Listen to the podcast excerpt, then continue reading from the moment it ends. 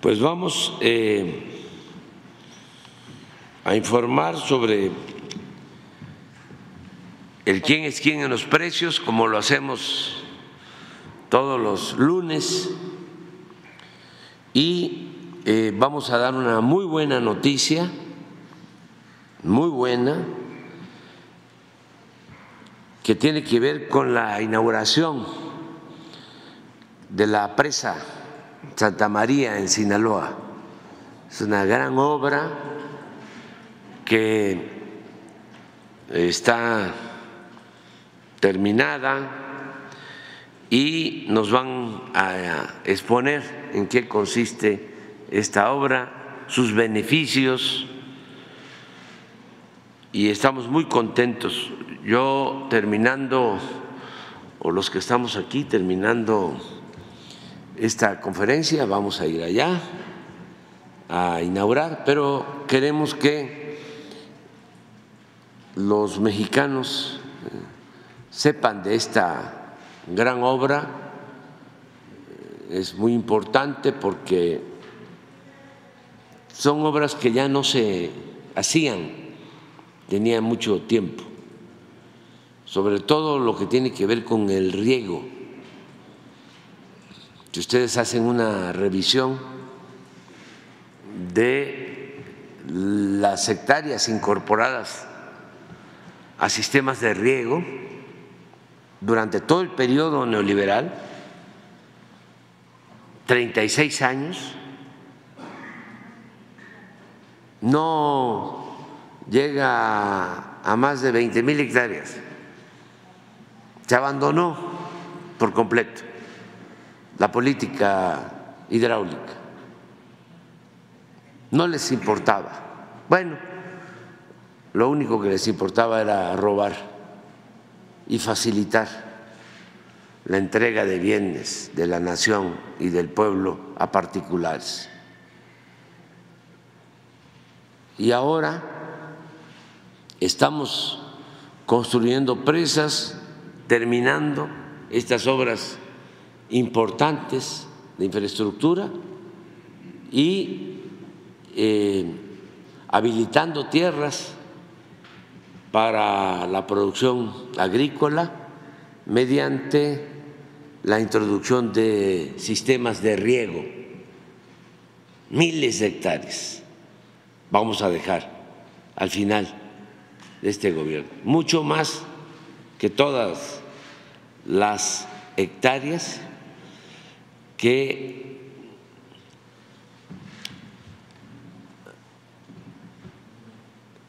crearon para riego los últimos cinco sexenios, los últimos cinco gobiernos de la República.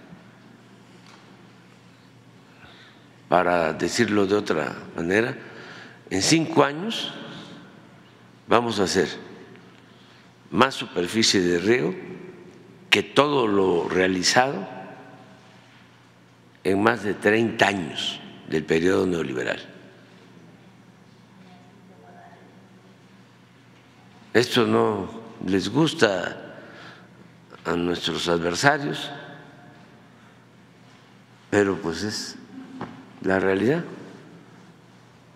Ahí están ahora con lo del tren Maya.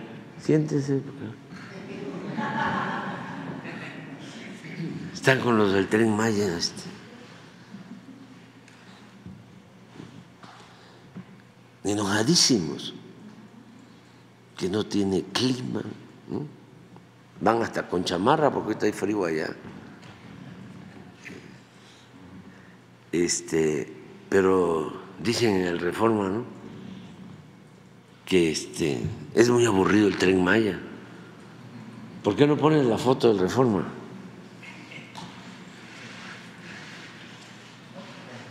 Yo pensaba que iba a mejorar un poco el reforma, ¿no? Cuando entró Samarripa, que fue de las juventudes comunistas. No cabe duda. Los conversos son peores. Ya está más a la derecha que Junco, Tamarripa.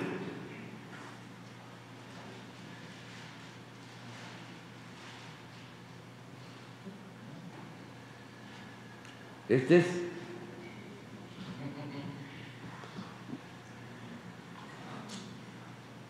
van dormidos y dice que qué aburrido, pero yo vi otra.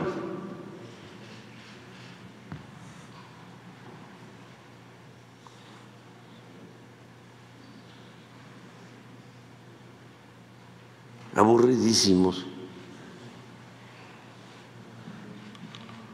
Imagínense una de las cosas buenas que tienen los trenes es que a diferencia del avión, del autobús, relajan. Va uno en un tren y bueno platicando, uno relajado, relajado, relajado.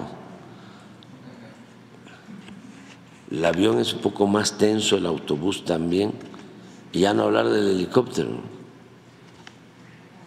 Además de la tensión vibra mucho, estropea.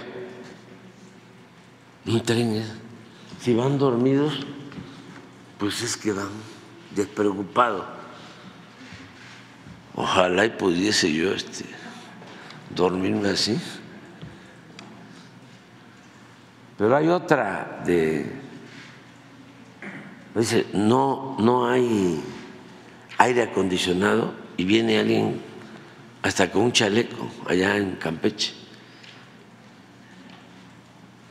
Pero todo es puro enojo. Hay lo otro, que no hay cochinita, que no hay panuchos, no hay chanchamito sino paninis y que este la carta de los servicios ¿no? de alimentos tienen paninis y, que es carísimo. Ya poco a poco todo lo vamos a ir mejorando. Es un proceso que los esperen, está iniciando. Miren lo que saca. El primer viaje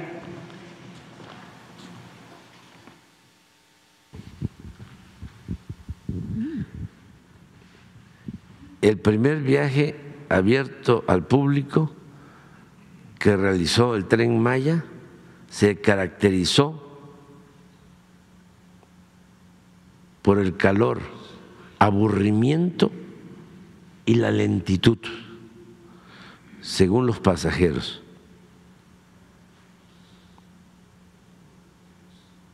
Ese trae su, su chaleco, quién sabe por qué no se lo quitó si había tanto calor.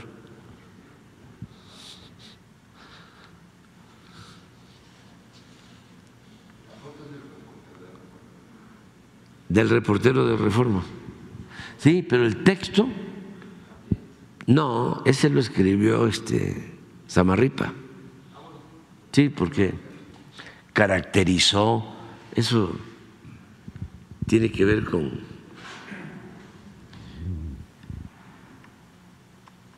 esa forma de usar el, el lenguaje.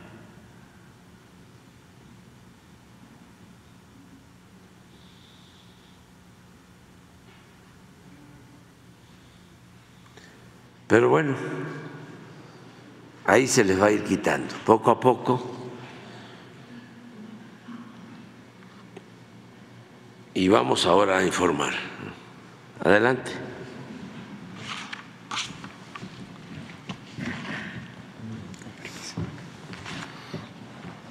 Señor presidente, como todos los lunes, muy buenos días, compañera, compañeros. Estamos ahora sí ya cerrando el año y una vez más es muy gratificante para mí compartir buenas noticias. Como ejemplo de ello, hoy podemos decir que en cuanto a quienes quieren los precios de los combustibles y con 0% de incentivo fiscal para los tres, al igual que en esta semana que inicia en promedio la semana pasada, en el caso de la gasolina regular, el precio fue de 22 pesos con 45 centavos, el de la Premium 24 pesos con 42 centavos, del diésel 24 pesos con 2 centavos y la mezcla mexicana en el mercado internacional al 14 de diciembre se mantuvo en 66 dólares con 96 centavos por barril. Y como podemos observar en la gráfica, estabilidad importante en regular, diésel y empezamos a ver que la gasolina de alto octanaje con mejores precios se mantiene en promedio en el mercado.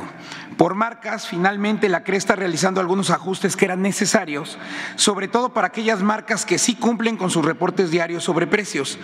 Y tenemos con indicadores de ganancia mayores a Oxogas, que por cierto es una de las que mejor realiza sus reportes, tenemos a Redco y Petroseven. Y ahora vemos cómo las de menores indicadores están Orsan, G500 y Total nuevamente. Esto entre el 4 y el 10 de diciembre. Ahora pasando a la gasolina regular. En el contexto de las ocho regiones en las que junto con la CENER tenemos dividido al país, nos encontramos aún con algunos casos bastante penosos como el de franquicia móvil de Orsán del Norte, ya que en San Pedro Garza García, en Nuevo León, disparó el litro de regular a 24 pesos con 79 centavos. Un abuso, sinceramente. Si lo vemos frente a Pemex también, franquicia de, esta compañía petrolera, en Combuservices, que por ejemplo en Celaya, Guanajuato, en donde se dio la gasolina regular en solamente 21 pesos con 15 centavos y obteniendo una ganancia de solo 15 centavos. En el caso anterior, Móvil se embolsó 4 pesos con 13 centavos por litro. He ahí la, la diferencia en la ganancia. Grandes diferencias que el consumidor, sin importar en qué ciudad esté, debe tomar como referencia al considerar cargar el tanque de combustible. En cuanto a la gasolina premium, por ejemplo, otra vez franquicia Pemex de Grupo Gasolinero El Rey, lo volvemos a ver en Guaymas, Sonora. Ahora sí, que tuvo un precio con más de 5 pesos por litro de ganancia y pues obviamente el precio que dieron la semana pasada fue algo yo creo que hasta de mal gusto para los consumidores. Fue de 26 pesos con 49 centavos. Desde luego estaremos echándonos unas vueltas por allá en Guaymas, Sonora, para poner más énfasis en cuanto a los precios de estos combustibles. Por el contrario, unos meses después de que se haya realizado varias pláticas y reflexiones con la empresa Valero, en esta ocasión hemos visto que si bien obtienen ganancias razonables, se han acercado a dar mejores precios a las y los consumidores. Y por ejemplo, en Pachuca Hidalgo, la semana pasada Valero ofreció el litro de gasolina roja en tan solo 20 pesos con 99 centavos y solamente 26 centavos de ganancia situación que hemos visto reiteradamente en varias franquicias de Valero a lo largo del país, cuando menos en el último mes y medio.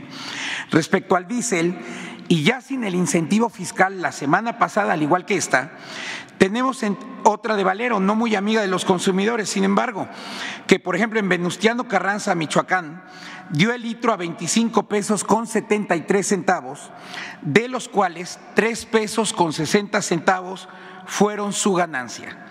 Por el contrario, en Chalco, Estado de México, franquicia Pemex, con únicamente 15 centavos de ganancia, dio el diésel en 23 pesos por cada litro. Y no está de más mencionar a Pemex en Mérida y Repsol en el puerto de Veracruz, que como podemos ver en la tabla, ofrecieron precios por debajo de los 23 pesos en el caso del diésel y con ganancias inferiores a los 20 centavos por litro, recordando que la semana pasada ya no hubo incentivo fiscal para este combustible. En el tema de verificaciones, entre el 8 y el 14 de diciembre, Atendimos 281 denuncias, realizamos 377 verificaciones y visitas de constatación y en esta ocasión, en el municipio de Zacapo, en Michoacán, una gasolinera se negó a ser verificada, lo que ya no habíamos encontrado. Sin embargo, pronto, podemos decirlo, recibirá la multa correspondiente por el solo hecho de no permitir la verificación. Tres estaciones presentaron irregularidades en no por no dar litros de a litro y también tres bombas se inmovilizaron por esta misma razón. De igual manera, como cada semana, seguimos revisando los servicios sanitarios en las visitas que realizamos. Y ahora en el tema del gas LP, continuamos con un mercado estable en el caso nacional. Por ejemplo, al 13 de diciembre pasado, mientras el kilogramo de gas estuvo en el plano internacional en 20 pesos con 19 centavos, aquí en México estuvo tan solo en 17 pesos con 31 centavos en promedio en las regiones establecidas por la CRE por litro, por ejemplo, en promedio a nivel nacional, estuvo en 9 pesos con 35 centavos y en el mercado internacional casi dos pesos por arriba, en 10 pesos con 95 centavos. Cuidando que nadie se exceda en los precios establecidos por la CRE, como les mencionaba, en las, 20, en las 220 regiones realizamos 829 verificaciones y visitas, de las cuales en esta ocasión, una vez más, todas cumplieron con los precios igual o por debajo de los topes máximos durante la semana pasada. Pero además encontramos precios por debajo de sus máximos. Por ejemplo, Gas Butep en Zapotlanejo, Jalisco, dio el litro de gas en 9 pesos con 19 centavos y de la misma manera observamos esto en lugares como en el Estado de México, Michoacán, Puebla, entre otros estados. Y en el caso del gas en cilindros, Gas Mundial de Guerrero, en el municipio de Eduardo Neri, precisamente en el estado de Guerrero, 49 centavos por debajo de su precio máximo en dicha región y dieron el kilo en 16 pesos con 89 centavos. En el periodo del 9 al 15 de diciembre, de las verificaciones realizadas en el caso del gas LP, se infraccionó a un establecimiento, se inmovilizó un vehículo y de cinco lotes de cilindros revisados, solamente se inmovilizaron tres de ellos por no contar con las condiciones de seguridad. Y ya para este cierre de año pasamos ahora al tema de la canasta básica, donde seguimos viendo estabilidad en los precios dentro del rango superior, como lo pueden ver en la gráfica. Eh, y también, más importante notar que entre los precios más bajos, la línea que vemos de color verde, nos mantenemos de manera constante en estabilidad o inclusive en decremento. Y aquí mencionar que advertimos una sana competencia entre, los, entre las diferentes cadenas de autoservicio y como se mencionó la semana pasada por instrucción del señor presidente, quiero agradecer a la ANTAD y a todos sus agremiados, así como a Grupo Walmart, con quienes nos reunimos y tuvimos pláticas precisamente la semana pasada, y todos ellos en su totalidad reiteraron su compromiso de seguir manteniendo los términos de, los precios de la canasta básica en los 24 productos, como se hizo el acuerdo del PASIC originalmente, y ofreciendo precios por debajo de los 1.039 pesos. Todos ellos se mantienen en acuerdo, por lo cual debo decirles muchas gracias por seguir en favor de las y los consumidores mexicanos. Y bien, como cada lunes, ahora por zonas, tenemos en el centro del país a Casa Ley, que en Boulevard Hidalgo, allá en León, Guanajuato, ofreció la canasta en 1.022 pesos con 80 centavos. Como vemos, por debajo de los 1.039. Sin embargo, por ejemplo, Chedrago y Flores Magón, una vez más, como hace varias semanas se ha repetido, en Cuernavaca, se mantuvo la canasta en 763 pesos con 30 centavos. Mencionar también, como lo podemos ver también en la tabla, que Bodega Urrera una vez más vuelve a tener presencia entre los precios más bajos. También además retomar que la central de abasto de la Ciudad de México, sobre todo ahorita a fin de año, se esfuerzan los proveedores que están ahí en dicha central por dar los precios y, por ejemplo, en esta ocasión se estuvieron manteniendo en 850 pesos con 93 centavos. En la zona centro-norte, leí otra vez, pero ahora en Culiacán, Sinaloa, ya 33 pesos por debajo del compromiso, 1.006 pesos con 35 centavos esta canasta básica y Mega Soriana en Morelia, Michoacán, en solamente 834 pesos. Vemos también en el mismo sentido que Walmart sigue metiéndose ya en la pelea, ofreciendo precios bajos y, por ejemplo, tanto en Jalisco, Aguascalientes y Zacatecas dentro de esta zona, se encuentran dando precios de esta canasta por debajo de los 900 pesos.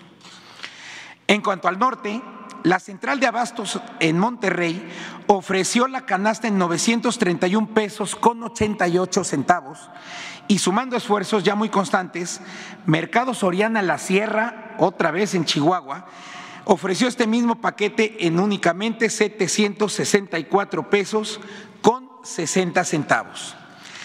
Y finalmente, en la zona sur, 1.031 pesos con 60 centavos la canasta en la central de abastos de Mérida, allá en Yucatán, y Chedragui de Plaza del Carmen, en Solidaridad Quintana Roo, sin duda con el mejor precio obtenido a nivel nacional en esta semana, 740 pesos 50 centavos. Y aprovecho la ocasión también para todas las compañeras y compañeros de los medios de comunicación, a todos quienes nos acompañan aquí y sobre todo a usted, señor presidente, para desearles unas felices fiestas de fin de año. Muchas gracias.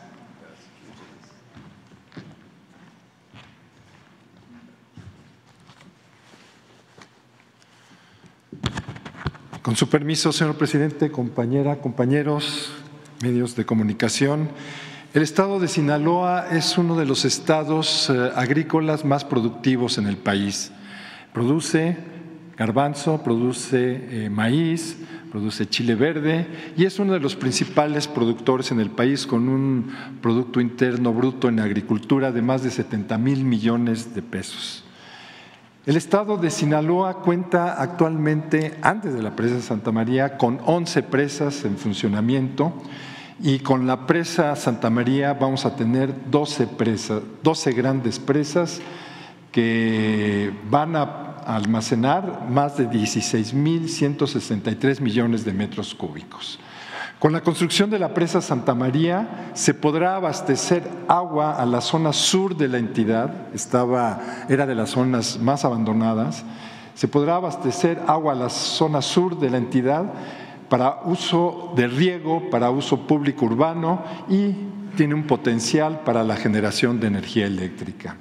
En Sinaloa también se ubican ocho distritos de riego. Con la construcción de la presa Santa María y su zona de riego se incrementará la superficie de riego a 24.250 hectáreas, con lo cual se contará con nueve distritos de riego.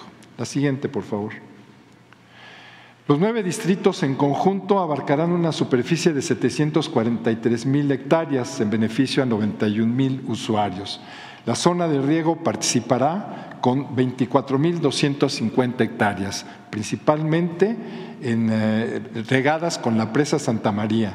Hay otros desarrollos, que después hablaremos de ellos, en Picachos, que también incrementarán la superficie de riego en la zona sur del estado de Sinaloa, aprovechando el sistema de ríos Baluarte-Presidio. Adelante, por favor.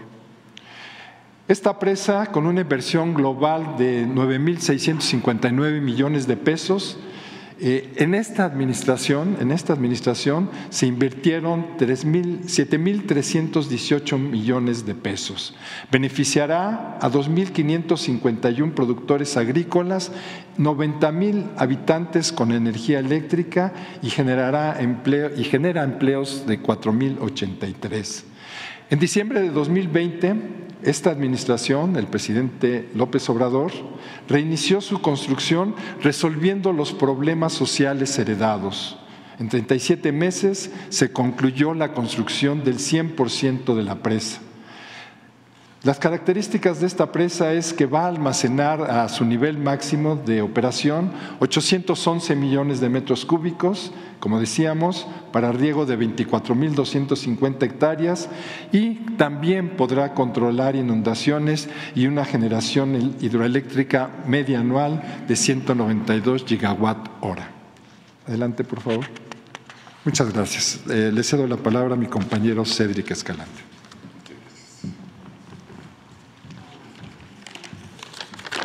Con su permiso, señor presidente, buenos días tengan todos ustedes.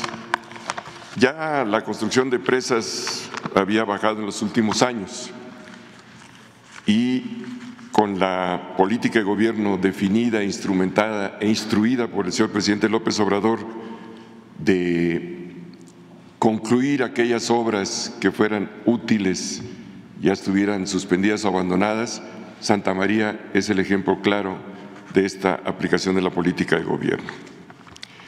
Una de las características o sello de la presa que se le imprimió es la innovación. La innovación dada y entendida esta como una nueva forma y una nueva manera de atender nuevos retos o una nueva forma de ver las cosas ante retos que ya se habían presentado en el pasado. Y claro ejemplo de esto es los, algunos de los elementos que se aplicaron y que construyeron en esta presa, como es en la taguía Aguas Arriba, que veremos en, unos minutos en el video, la taguía Aguas Arriba es parte de una obra de desvío y ahí se necesitaba que fuese totalmente impermeable para poder eh, construir la cortina en seco. En vez de hacer un núcleo de material impermeable con la complejidad y el tiempo que esto se llevaría, se colocó un geocompuesto totalmente impermeable que cumplió con esos mismos propósitos y, por supuesto, con un buen ahorro en tiempo y en recursos que se aplicaron. Otra de las eh, innovaciones, y esta fue también la primera vez que se utilizó aquí en nuestro país, otra de las innovaciones tecnológicas fue el sistema de atraque de la cortina. La cortina tiene una cantidad de metros cúbicos de material de alrededor de 8 millones, que tiene un peso muy, muy grande, y el sistema de atraque se le llama plinto.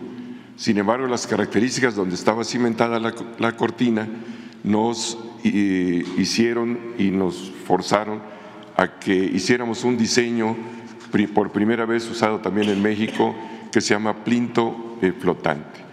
Estas dos características así como tomás de la mano de la tecnología, donde aplicamos modelos físicos, modelos matemáticos, que nos ayudaron antes y durante la construcción de la presa a tomar las mejores decisiones que hubo que tomar en su momento. la construcción de una presa tiene una complejidad bastante fuerte y eh, para la propia construcción pues fue necesario la participación de diversas disciplinas de la ingeniería, desde la planeación, lo que es la programación, sistemas, la geología, la geotecnia, la ingeniería mecánica, eléctrica, hasta la ambiental. En todo momento hay que hacer un reconocimiento a las y los ingenieros que trabajaron en esta obra, magna obra que nos permitió cumplir en tiempo y forma con la los plazos que se habían establecido para ello. Valga mencionar que solamente la construcción de la taguía y la cortina, que son los elementos más importantes en términos de volumen y que equivalen, para que tengan una idea, a nueve templos del sol de la zona arqueológica de Teotihuacán, pues se construyeron en 26 meses. Y este para nosotros, pues definitivamente es un logro porque se eficientaron todos los procesos para llegar con estos, con estos tiempos a hacerlo muy adecuadamente. Hay que destacar aquí la excelente coordinación que se tuvo en todo momento con el gobierno del Estado, que nos estuvo apoyando en la ejecución de los trabajos y en especial para atender los problemas que se nos presentaron durante su desarrollo, y en especial los problemas de carácter social pero gracias a la participación de ellos salimos en tiempo y forma con esto. También eh, tuvimos una muy buena coordinación con la Comisión Federal de Electricidad en la interfase, ya que la, presa Santa María, que es una presa de almacenamiento, proporcionará agua a la, a la hidroeléctrica que está construyendo la Comisión Federal de Electricidad. Es, hay que mencionar que en esta obra contamos con el apoyo de diversas instituciones y que no tuvimos ninguna observación relevante por los distintos órganos fiscalizadores que se, eh, nos auditaron y nos han auditado en los últimos tiempos. También destacar que en esta obra trabajamos todos como un sistema, como un verdadero equipo de trabajo, dependencia, empresa, supervisión, tomando las decisiones que fueron necesarias tomar en el desarrollo de la misma de común acuerdo y buscando siempre la eficiencia en todos y cada uno de los procesos. Tengo que destacar, finalmente, señor presidente, que la ingeniería civil, los ingenieros civiles tenemos el compromiso de servir a la sociedad en la construcción de obras de esta naturaleza y de infraestructura, como la magna obra que se está construyendo aquí, que nos ha permitido señalar y demostrar que estamos participando en la transformación, en esta cuarta transformación, en beneficio de nuestro país y de todos los mexicanos. A continuación presentaríamos un video, con su permiso, señor presidente. La presa Santa María se encuentra sobre el cauce del río Baluarte, en el municipio de El Rosario, Sinaloa. El potencial hídrico del subsistema Baluarte-Presidio ha sido estudiado detalladamente como parte integral del Plan Hidráulico Interconectado del Noroeste, el cual determinó que la presa Santa María contaba con la factibilidad técnica, económica y ambiental para su ejecución. La construcción de la presa Santa María inició en el 2015. Sin embargo, sus trabajos fueron interrumpidos constantemente hasta quedar suspendida por completo. Debido a la utilidad social, económica y ambiental que aportaría a la región, el gobierno de México retomó esta obra inconclusa y procedió a la solución de las dificultades que impedían que se terminara, reanudando su construcción en diciembre de 2020. La obra tiene cuatro objetivos fundamentales. Primero, suministrar agua para el riego de 24.250 hectáreas, en beneficio de más de 2.500 productores. Segundo, permitir el abastecimiento de agua potable para casi 430.000 habitantes de los municipios de El Rosario y Escuinapa. Tercero, proteger a ambos municipios de inundaciones. Cuarto, generar energía eléctrica. Asimismo, su construcción considera tres tipos de obras. De desvío, integradas por tres túneles con las siguientes longitudes el túnel 1 de 705 metros, el túnel 2 de 781 metros y el túnel 3 de 856 metros. Dos de estos túneles son para la obra de desvío y uno para el equipamiento electromecánico, así como la ataguía aguas arriba con una altura de 46 metros y una ataguía aguas abajo con una altura de 9 metros. De contención, compuestas por una cortina de 123 metros de altura y 782 metros de largo, así como por diques de contención. Y las obras de excedencia, comprendidas por dos vertedores de cresta libre con longitudes de 484 y 477 metros y una capacidad de desfogue de 16.795 metros cúbicos por segundo de ambos. El equipamiento electromecánico del túnel 3 está integrado por dos sistemas de tubería, el primero para el desagüe de fondo de 104 metros de longitud, el segundo para la obra de toma de 300 metros de longitud. Asimismo, se cuenta con cinco válvulas para la operación y manejo del agua tanto de la obra de toma como del desagüe de fondo. Las técnicas constructivas del proyecto incluyeron el estudio de modelos geológicos del sitio de construcción, así como el banco de roca y del muro de carga del vertedor 1. También se realizaron pedraplenes de prueba que permitieron ratificar las proyecciones calculadas de materiales y contenido de humedad para lograr el grado de compactación de los materiales. Adicional a lo anterior, la cortina de la presa está instrumentada con sensores que permiten monitorear asentamientos de los materiales verificando que se encuentren dentro de los parámetros permitidos. Durante su construcción, se realizaron acciones de protección al ambiente, considerando el rescate de flora y fauna, habilitación de viveros, reforestación y manejo de desechos sólidos entre otras. Con esta obra se generaron alrededor de 4.478 empleos durante su etapa de construcción, apoyando el desarrollo regional de la zona. La conclusión de esta presa refrenda el compromiso del Gobierno de México de impulsar el desarrollo agrícola en el país y de elevar la productividad del campo en la región sur de Sinaloa, con una visión integral y de inclusión social.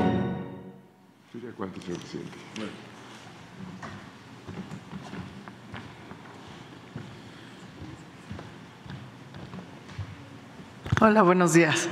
Eh, no voy a repetir tanto lo que dijeron mis compañeros, que creo que han hablado muy bien de la presa. Traemos una presentación muy pequeña y, simplemente platicarles que esta presa se diseñó para el almacenamiento y para abastecer agua a todo el sur de Sinaloa, donde hay unos grandes productores agrícolas y que tenían una falta este, permanente de agua y aprovechamos para la generación de energía limpia. La siguiente.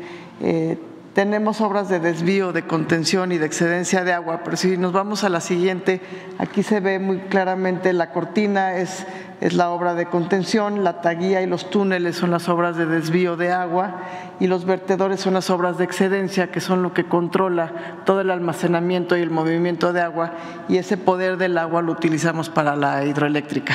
Eh, les preparamos un video muy corto para que vean en el tiempo eh, cómo fuimos eh, construyendo esta presa. Es una obra muy bonita y una obra muy necesaria para el sur de Sinaloa, entonces estamos muy orgullosos eh, de ella. Este, aquí viene el video.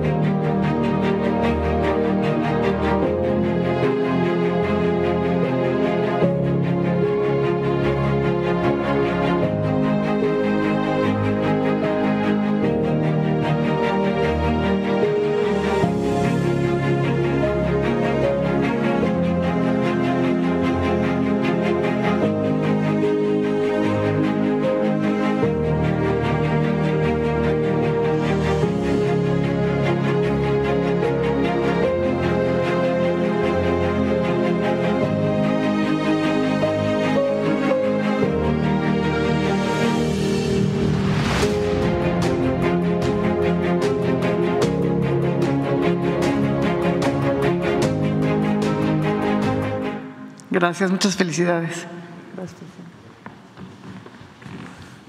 Bueno, pues este decía yo que esta es una gran obra. La visitamos durante el proceso de construcción como en diez ocasiones fuimos a supervisar. Creo que hay una imagen de la última vez que estuvimos que fue en julio de este año, y sí se advierte también lo majestuoso,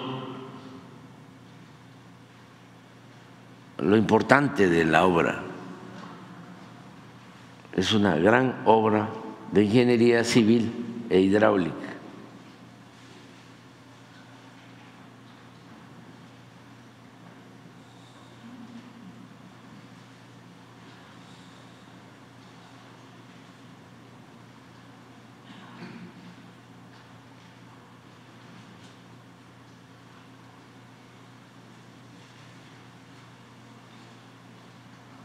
En términos eh, de avance en lo físico y también en lo financiero, esta obra la encontramos parada eh, con un avance del 20-25%. Como se dio a conocer, cuesta alrededor de 10 mil millones y habían invertido como 2.500. Todo lo demás es inversión de eh, nuestro gobierno con dinero del presupuesto, dinero del pueblo de México. No es crédito, también. Es inversión pública. Así como esta obra encontramos otras que también vamos a terminar antes de que concluya el gobierno, va a estar terminada también la presa del Zapotillo en los altos de Jalisco.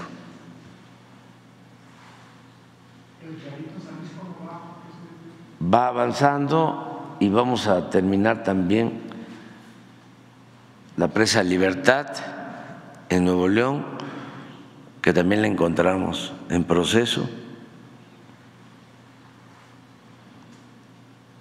En lo hidráulico, eh, más,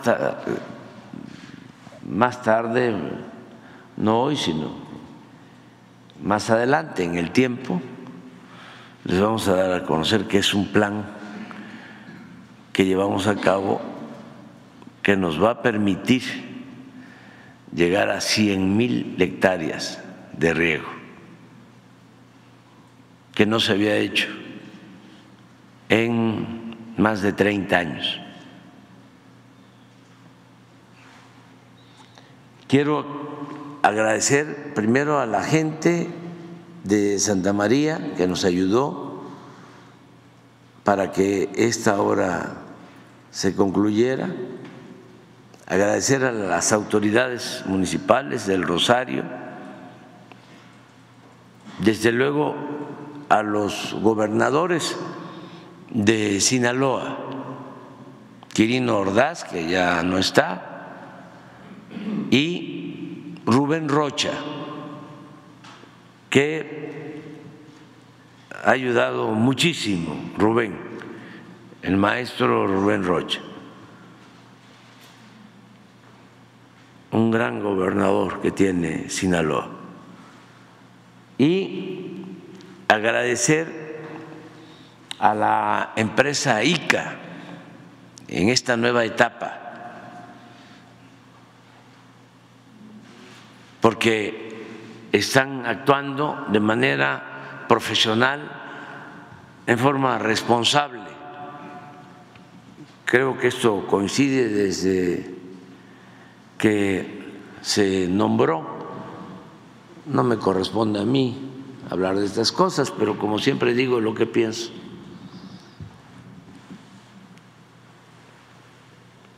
Considero que desde que nombraron a Guadalupe Phillips como directora de ICA, esa empresa constructora con tanta historia en la construcción de obras públicas importantísimas desde que se fundó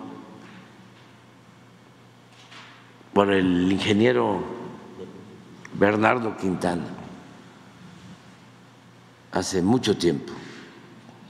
Pero eh, se dedicaban entre otras cosas, a la construcción de presas. En los tiempos en que se invertía mucho en obras de infraestructura, sobre todo en lo que se conoció como el desarrollo estabilizador. En la época en que fue presidente Adolfo López Mateos, Gustavo Díaz Ordaz, que autoritarismo aparte,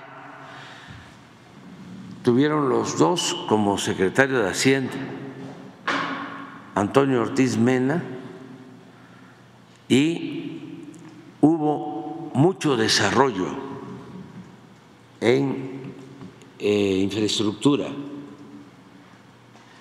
hicieron las grandes presas. El crecimiento económico de México en esos 12 años fue en promedio 6% anual, sin inflación, sin devaluación y sin contratación de deuda adicional.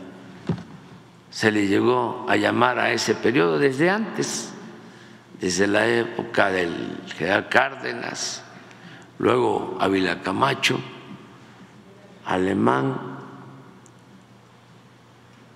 el presidente Ruiz Cortines, Adolfo López Mateos y Díaz Ordaz, se le conoció como el periodo del milagro mexicano en economía por las tasas de crecimiento. Luego vino este periodo de Echeverría y López Portillo, que se le conoció como desarrollo compartido, hubo también crecimiento en promedio del 3% anual, pero con inflación y con devaluaciones. Y luego el neoliberalismo, que ya para qué les cuento, ya ustedes lo saben vendieron todo, entregaron todo, dejaron de invertir en obras de infraestructura, no había inversión pública, todo era concesiones y contratos. Es hasta ahora que de nuevo se destina inversión pública para obras de infraestructura. Ojalá y esta nueva etapa continúe para que siga habiendo crecimiento económico y empleos y bienestar. Fue un rotundo fracaso el modelo neoliberal en lo económico y desde luego en lo social porque se entregaron los bienes de la nación a particulares, nos engañaron de que iba a llegar mucha inversión y que esto iba a generar crecimiento, empleo, bienestar, y fue un desastre.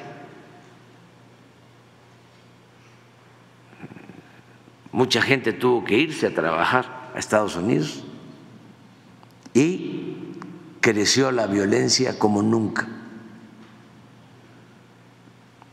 Estamos todavía padeciendo eso.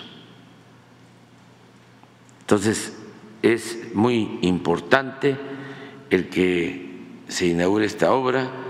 Quiero también agradecer al ingeniero Germán Martínez, director de Conagua, que es el encargado de eh, coordinar los esfuerzos que tienen que ver con estas obras, que son presas, que son canales de riego, que son acueductos para llevar el agua, muchos acueductos estamos construyendo. Agradecerle su apoyo, su responsabilidad, el cumplimiento de su función como director general de la Comisión Nacional del Agua y de manera muy especial eh, hacerle un reconocimiento al ingeniero Cedric Iván Escalante, que está aquí con nosotros, porque eh, sucedió algo especial. El ingeniero Cedric tiene mucha experiencia en construcción, es un extraordinario ingeniero civil, un profesional de la ingeniería civil, y lo invitamos al inicio del gobierno a actuar como subsecretario de comunicaciones, pero hubo diferencias en la Secretaría de Comunicaciones y me fue a ver para decirme, voy a renunciar. No me puedo entender con el secretario, también una gente muy respetable, pero pues así es la condición humana, ¿no? Así somos. Siempre les hablo de lo que fue el gabinete del presidente Juárez, el mejor gabinete que ha habido en toda la historia de México. Y se peleaban muchísimo y renunciaban porque había en aquel entonces liberales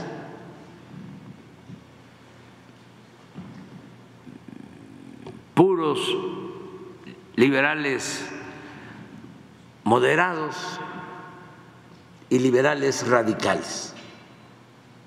Entonces, como Monfort tenía una postura más a la derecha, más conservadora, y Ocampo era más radical.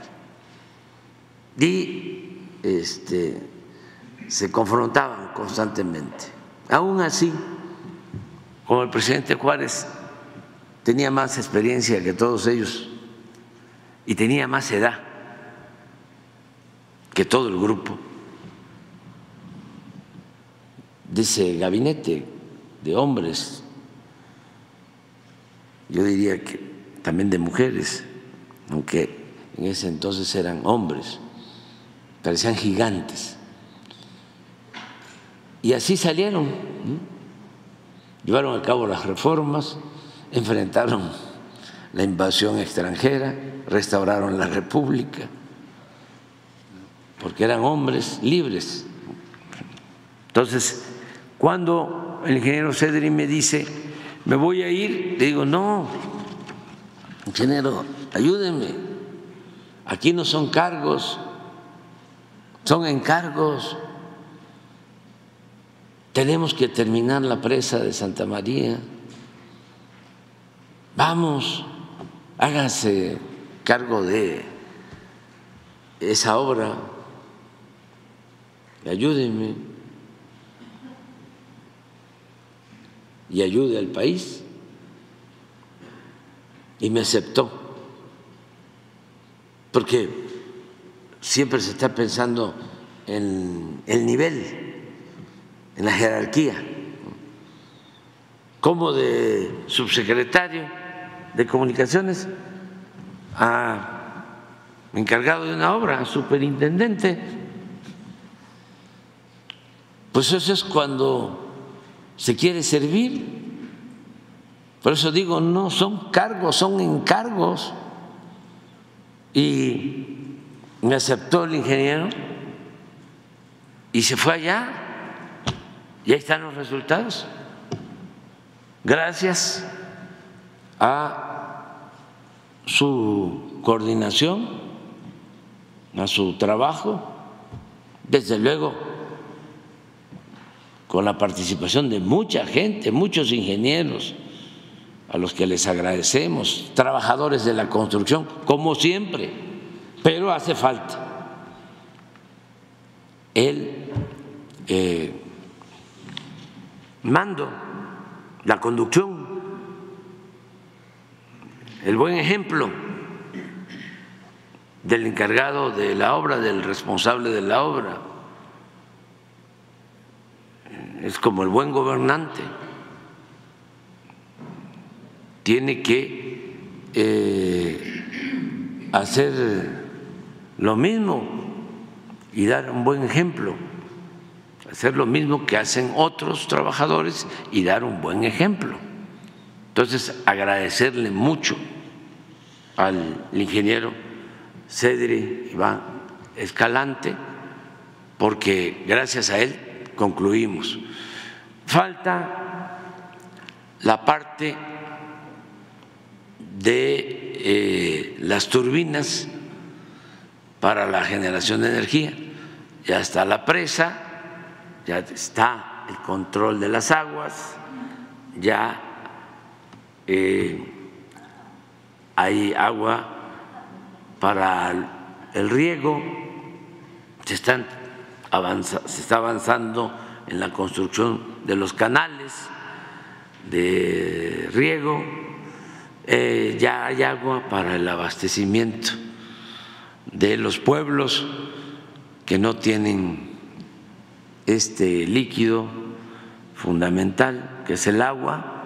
Todo esto ya está, vamos a continuar para ver si antes de que concluimos se tiene también la generación de energía eléctrica para que ya se tengan las turbinas y se pueda generar también energía eléctrica. Hoy va a estar allá el director de la Comisión Federal de Electricidad, desde luego el secretario de Agricultura, el ingeniero Villalobos, porque vamos a ponernos de acuerdo ya en la última etapa.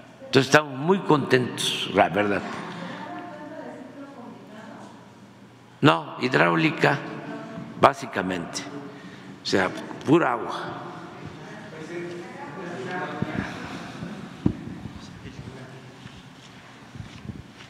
Gracias, buenos días. Isabel González de Grupo Imagen. Buenos días a todos, presidente. Pues saber eh, cuál es la evaluación que tienen de pues, los lamentables acontecimientos en, Salvatierra, Guanajuato, en donde perdieron eh, la vida hasta este momento 12 jóvenes, estaban en una posada. ¿Cuál era el perfil de estos jóvenes? Si se sabe el grupo eh, criminal que atentó en contra de ellos y algunos indicios sobre cuál habría sido el móvil, presidente, pues sobre este, este multihomicidio, esta masacre. Todavía este, no tenemos eh, toda la información, esto lo lleva el gobierno de Guanajuato, la Fiscalía de Guanajuato. Es muy lamentable lo que sucedió, desde luego nuestro abrazo sincero a los familiares de los jóvenes, de los que perdieron la vida, pues es un crimen atroz. Estaban en una posada y eh, llegaron a asesinarlos. Eso es lo que se conoce hasta ahora y eh, aquí vamos a dar más información. Ya hay algunas hipótesis, pero no podemos adelantar nada todavía. ¿Les ha pedido el gobierno del estado algún tipo de colaboración, la fiscalía? No, no, pero este, pues es eh, nuestra obligación ayudar en todo. Eh, ellos tienen la investigación Guanajuato requiere de un trato especial, lo hemos venido diciendo.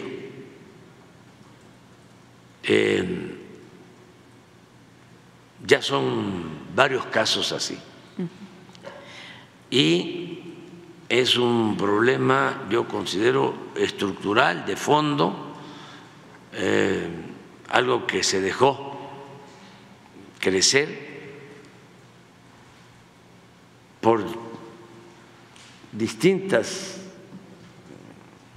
circunstancias, factores, es de los estados, y no todo el estado de Guanajuato, sino esa franja con más consumo de droga en el país. ¿Cómo creció el consumo? habría que eh, analizarlo. Y cómo también se fue creando este comercio de droga, cómo se permitió tanto tiempo la operación de grupos del crimen organizado, qué relación de las organizaciones criminales con las autoridades, sus vínculos, los acuerdos y sobre todo cómo evitar que siga creciendo la violencia. ¿Esta línea de investigación del consumo de drogas estaría siendo contemplada en estos hechos? Sí, sí, estamos Bien. trabajando en eso, pero es un eh, asunto complejo porque no sucede en todo el país. Hay regiones en donde si existe más consumo de droga, hay más violencia y más homicidios.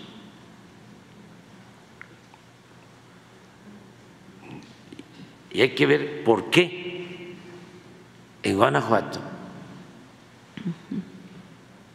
aumentó el consumo, que no es lo mismo que en Jalisco. Ya ni hablemos de Oaxaca o de Yucatán. Incluso es más el consumo en esa zona de Guanajuato que en Michoacán o que en Sinaloa. Entonces es un fenómeno que hay que analizarlo y enfrentarlo, porque algo parecido, guardadas las proporciones, es lo que padecen en Estados Unidos, donde se ha incrementado tanto el consumo que ahora es el principal problema de ese país vecino, hermano, porque por el consumo de fentanilo pierden la vida cien mil jóvenes por año.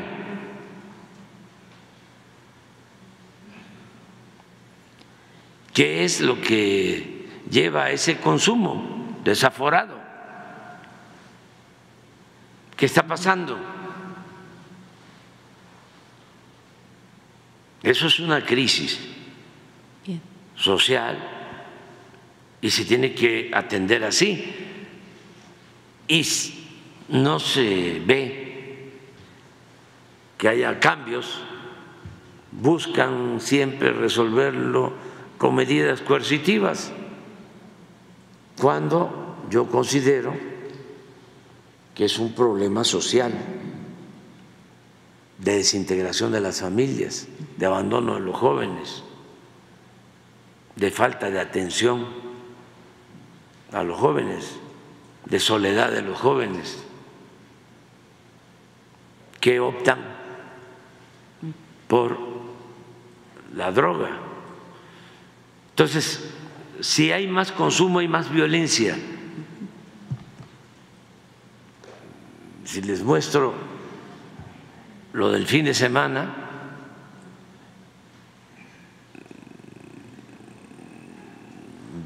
verán lo que pasa en homicidios.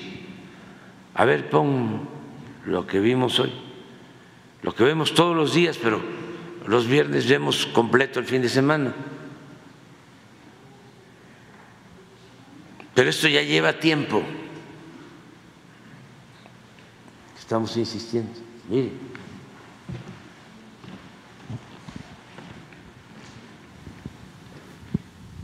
Sí, esto fue un día especial. Pero de todas maneras, este es Guanajuato. Cuatro días. 13% del total de homicidios de un estado. Y ni siquiera, repito, todo el estado, sino es todo lo que tiene que ver con el corredor industrial. Entonces, esto es lo que nos ha llevado a plantear de que debe de trato especial y por eso también mi insistencia respetuosa en que se cambie al fiscal que lleva 13 años.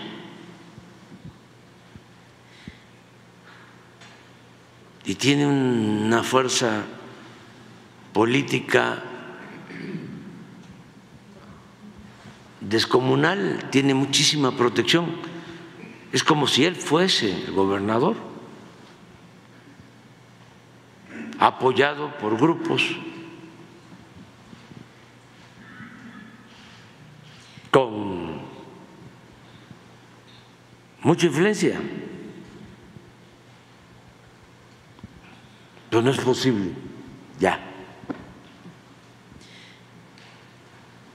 Bien, presidente. En otro tema, eh, la semana pasada se dio a conocer y la hizo pública eh, la renuncia del magistrado presidente del Tribunal Electoral del Poder Judicial de la Federación, el magistrado eh, Reyes Rodríguez. Esto se da prácticamente a seis meses de las elecciones presidenciales y federales del 2024. Su evaluación, ¿cuál es el impacto, el impacto de este tipo de, no opino, ya de saben hechos? También lo que este, desde hace algún tiempo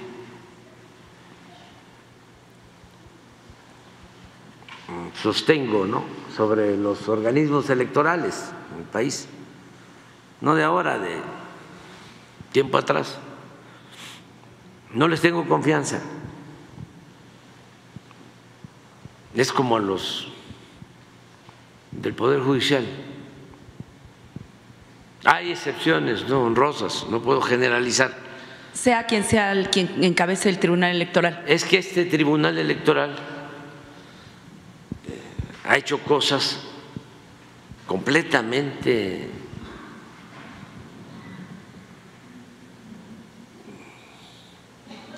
antidemocráticas. Ellos lo saben.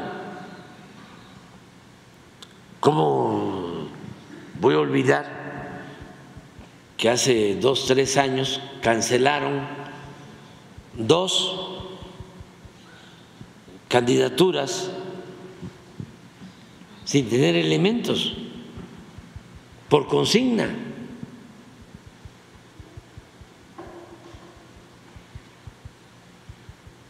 Se los voy a, a explicar, sobre todo para la gente. Salió un candidato de Guerrero y uno de Michoacán de un partido.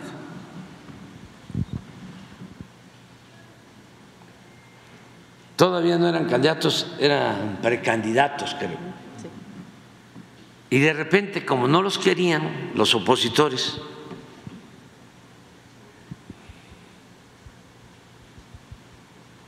los denunciaron de que estaban gastando más en sus precampañas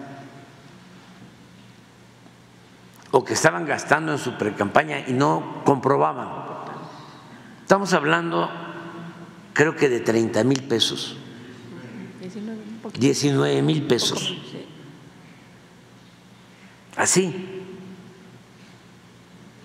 Los precandidatos demostraron de que no estaban gastando nada, que por eso no comprobaban porque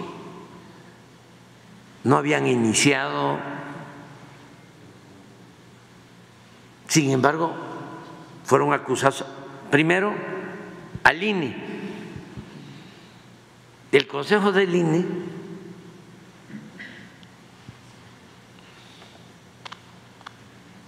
los sanciona y creo que plantea quitarles las precandidaturas, impedirles que participen dos candidatos, Guerrero y Michoacán. Y estos precandidatos y el partido que los postulaba acuden al tribunal electoral. Y el tribunal electoral. No. Les pide a los del INE que repongan el procedimiento y que no sean tan severos.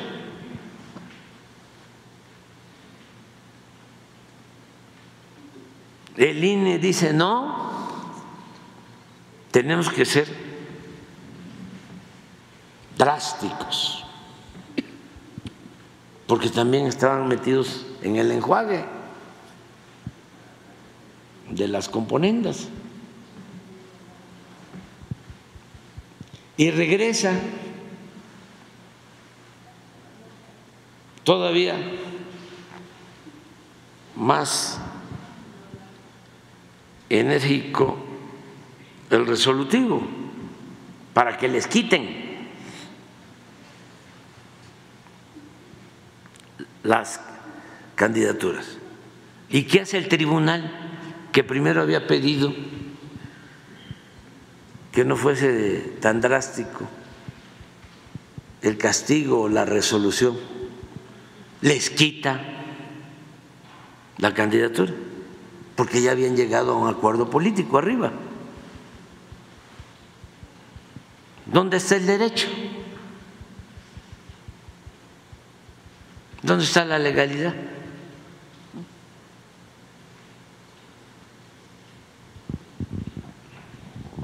Entonces, yo no soy eh, pues partidario de eso. Eh, no les, no les creo. Ahora me acaban de sancionar los del INE, que ojalá y este, se ventile, lo voy a ventilar aquí. Vamos a cumplir, ¿eh? Me están pidiendo que yo quite un discurso que di en Almoloya de Juárez hace como una semana, porque hablé de que había que votar no solo por el candidato a la presidencia o candidata a la presidencia, sino también por los legisladores, porque era muy importante tener mayoría en el Congreso, que si el presidente llegaba sin mayoría en el Congreso, y si no se tenía mayoría calificada en el Congreso, no se podía llevar a cabo ninguna reforma constitucional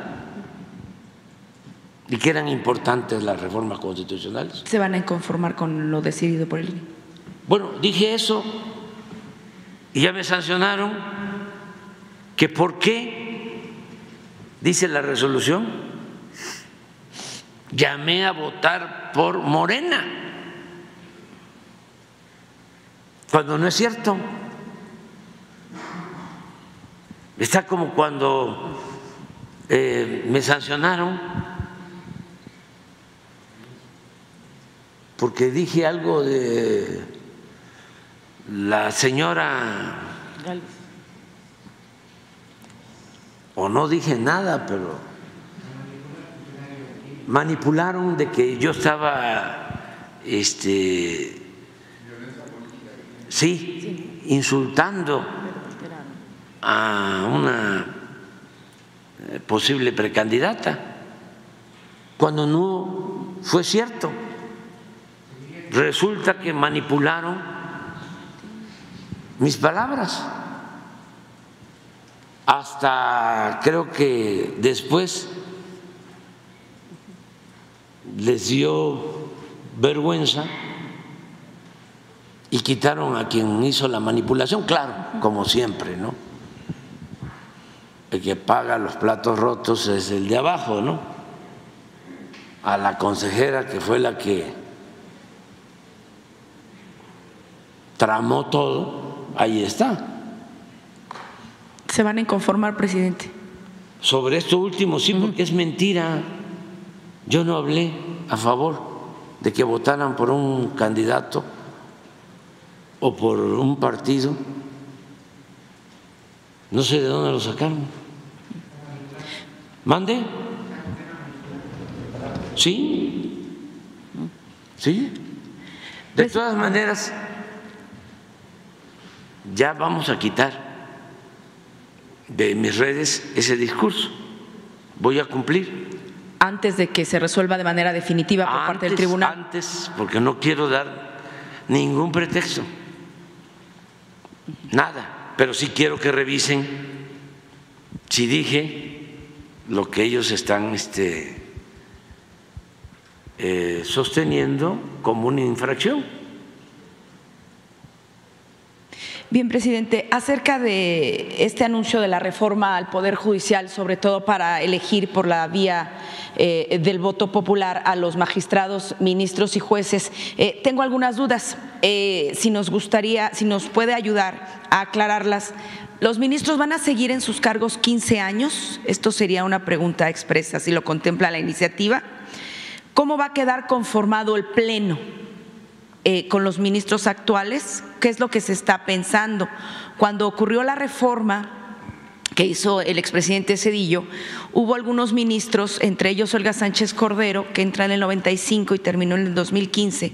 ¿Cómo se estaría pensando? ¿Una cuestión escalonada o no? ¿Qué pasaría con los actuales ministros? Qué pasaría con los que se eligen y una cuestión eh, de duda que tiene que ver eh, constitucional. Si son electos por la vía, eh, en caso de la vía del voto libre y secreto, magistrados, jueces y ministros a nivel federal, ¿qué pasaría con la cuestión del fuero? ¿Tendrían fuero? ¿No tendrían fuero? ¿Cómo se está pensando? Bueno, son cosas este, distintas, ¿no? Por un lado, es eh, la reforma para que sean electos los integrantes del Poder Judicial, jueces, magistrados y ministros. Primero, recordar que así era antes, hubo un tiempo en que se elegía. Juárez fue electo como eh, ministro de la Corte. Y así eh, se elegía incluso al procurador de justicia.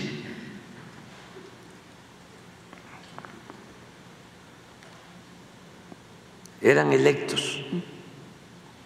La constitución del 57 se estableció eso creo que estaba desde la constitución de 1824, una elección indirecta, pero el pueblo elegía. Y eso se quitó. Entonces, para combatir la corrupción que impera en el Poder Judicial, considero que lo mejor es que el pueblo elija, lo mejor es el método democrático, porque se consideran como una casta divina, una élite, y están completamente divorciados del pueblo.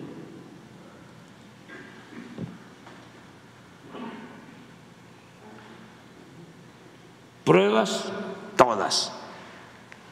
En los últimos 30, 40 años no han aprobado nada en favor del pueblo.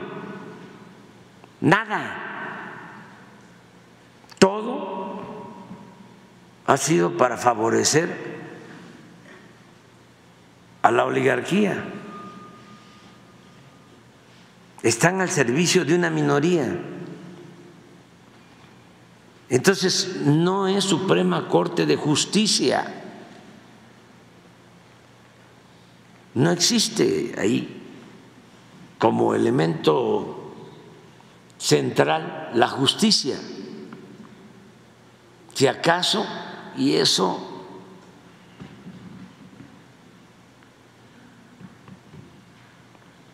excepcionalmente, el derecho, pero la justicia no. Solamente que la justicia sea el dinero o el influyentismo. Pero lo vemos. Sí, en un mes ya hablé de lo que hizo el señor ministro Laines. Tres cosas. Esto para la gente. Una, recibiendo consigna ¿no? de sus jefes, estuvo ahí pendiente, haciendo guardia.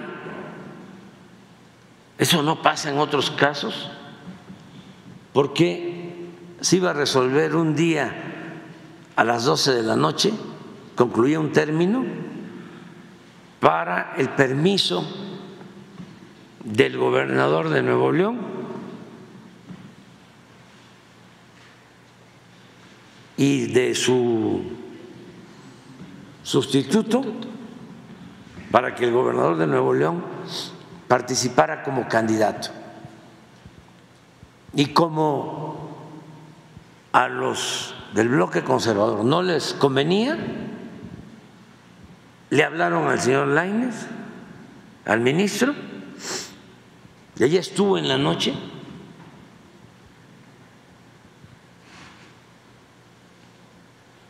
Me estaba platicando el gobernador de Nuevo León, ahora que fui ayer, antier, que ya estaba hasta dormido cuando lo levantaron acaba de resolver la Corte a las 11 de la noche, 11 y media, el señor Laines, de que no procedía este, que él nombrara sustituto o que él dejara el gobierno de Nuevo León.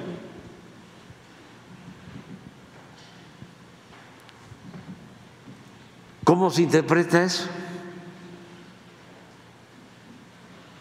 Pues que está actuando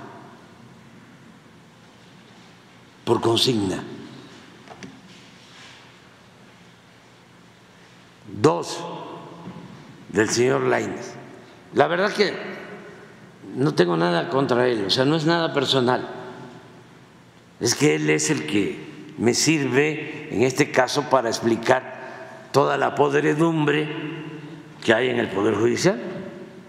Hasta me cae bien el ministro Laine en lo personal. Lo respeto. Dos, tienen, como se sabe,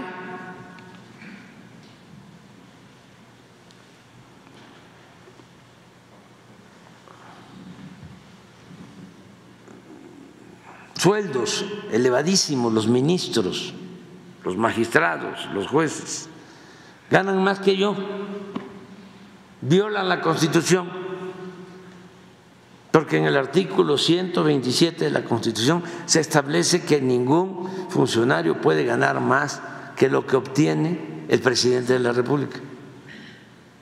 Ellos ganan en total como 700 mil pesos mensuales. Es un abuso.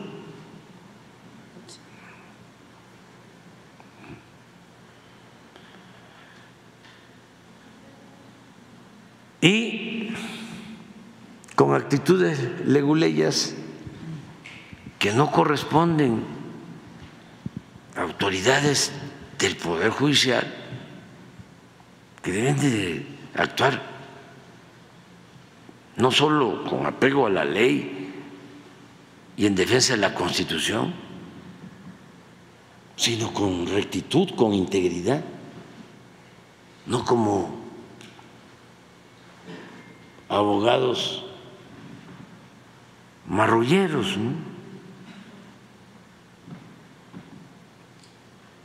Pues le buscan y se amparan y además mantienen un fideicomiso, dos, de 20 mil millones de pesos. Casi todo ese dinero como respaldo para financiar sus sueldos elevadísimos y todas las prestaciones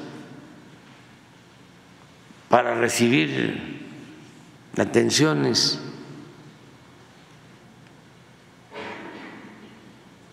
y privilegios. ¿Qué pasa? Resuelve otro poder que le corresponde, el poder legislativo, que debían de cancelarse esos fideicomisos, uno de ellos de 15 mil millones lo cancelan con mayoría de votos.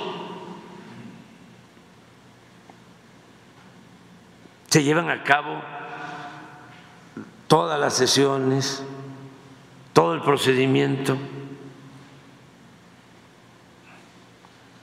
Va al Pleno, se aprueba que se cancelen, incluso la presidenta de la Suprema Corte me manda una carta diciendo que van a destinar 15 mil millones de esos fideicomisos apoyar a los damnificados de Acapulco.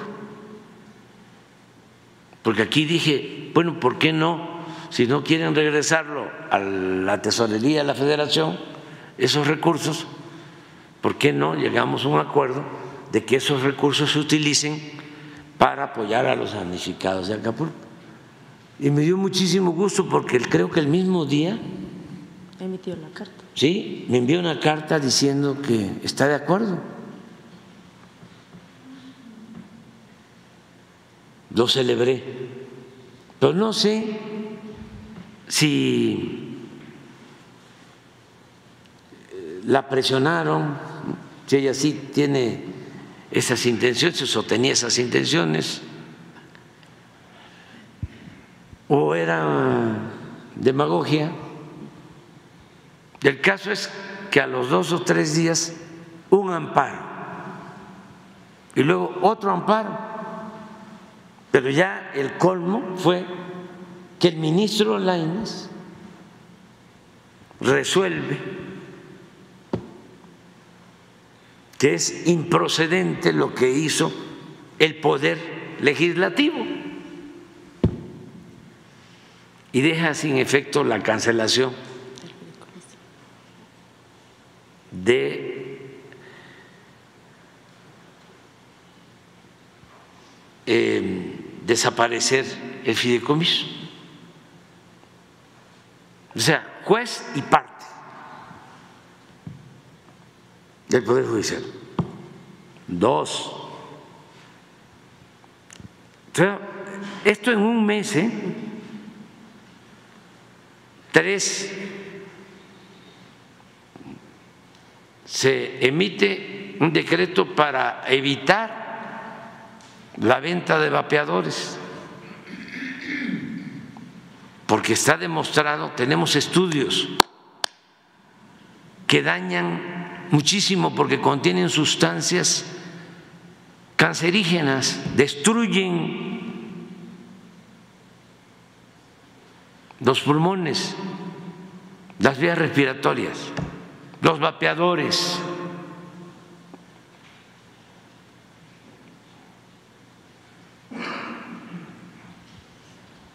engañando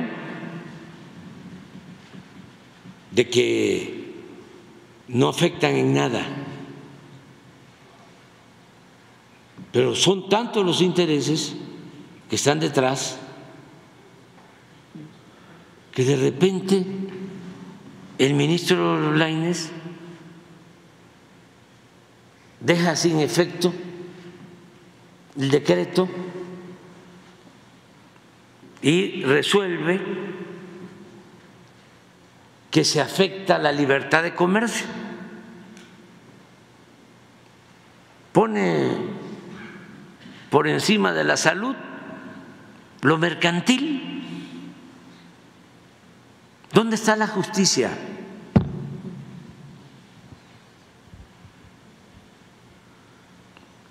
Pero así, muchísimas cosas. Entonces, ¿cómo se evita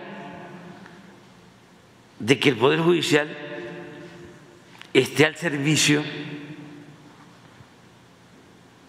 de los grupos de intereses, del poder económico,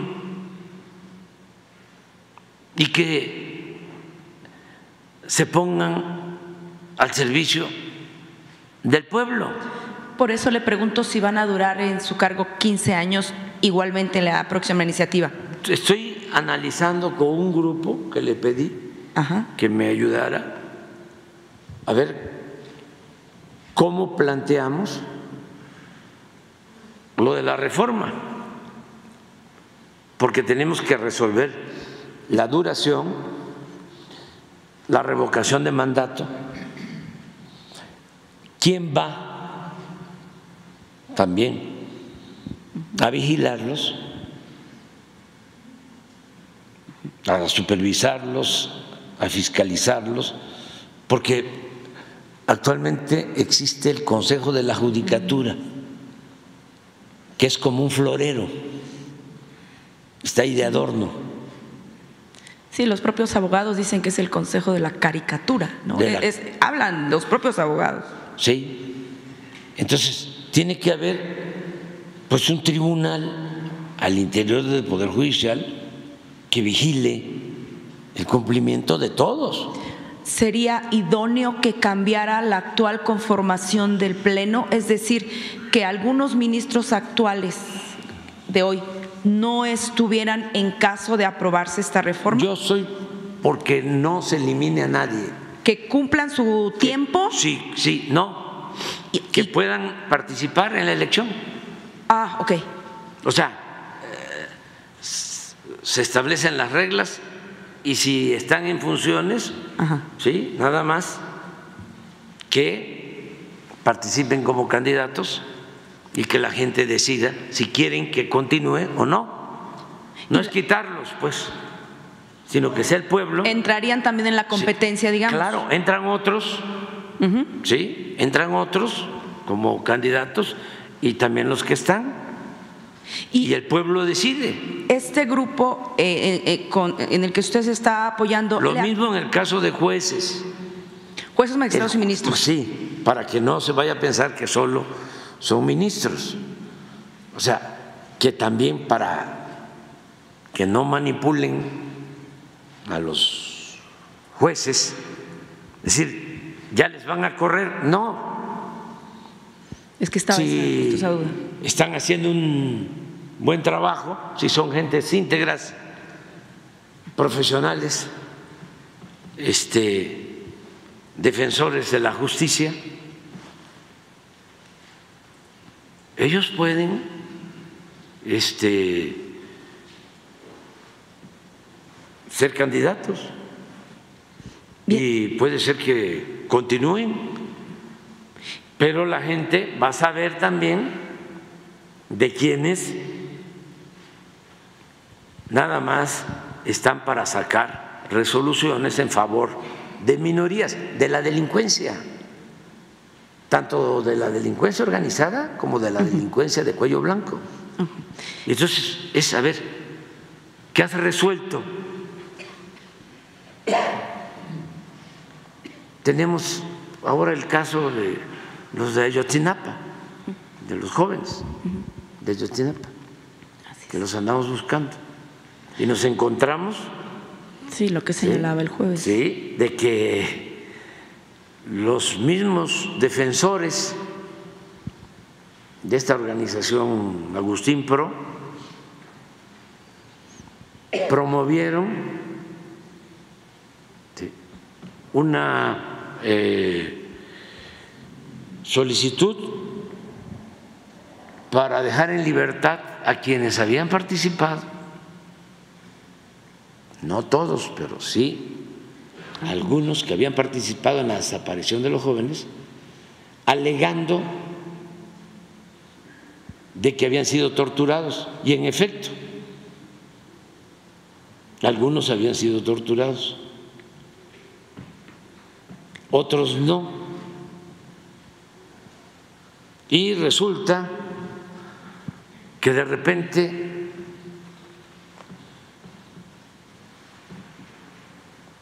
unos eh, magistrados le dan al Ministerio Público 10 días de plazo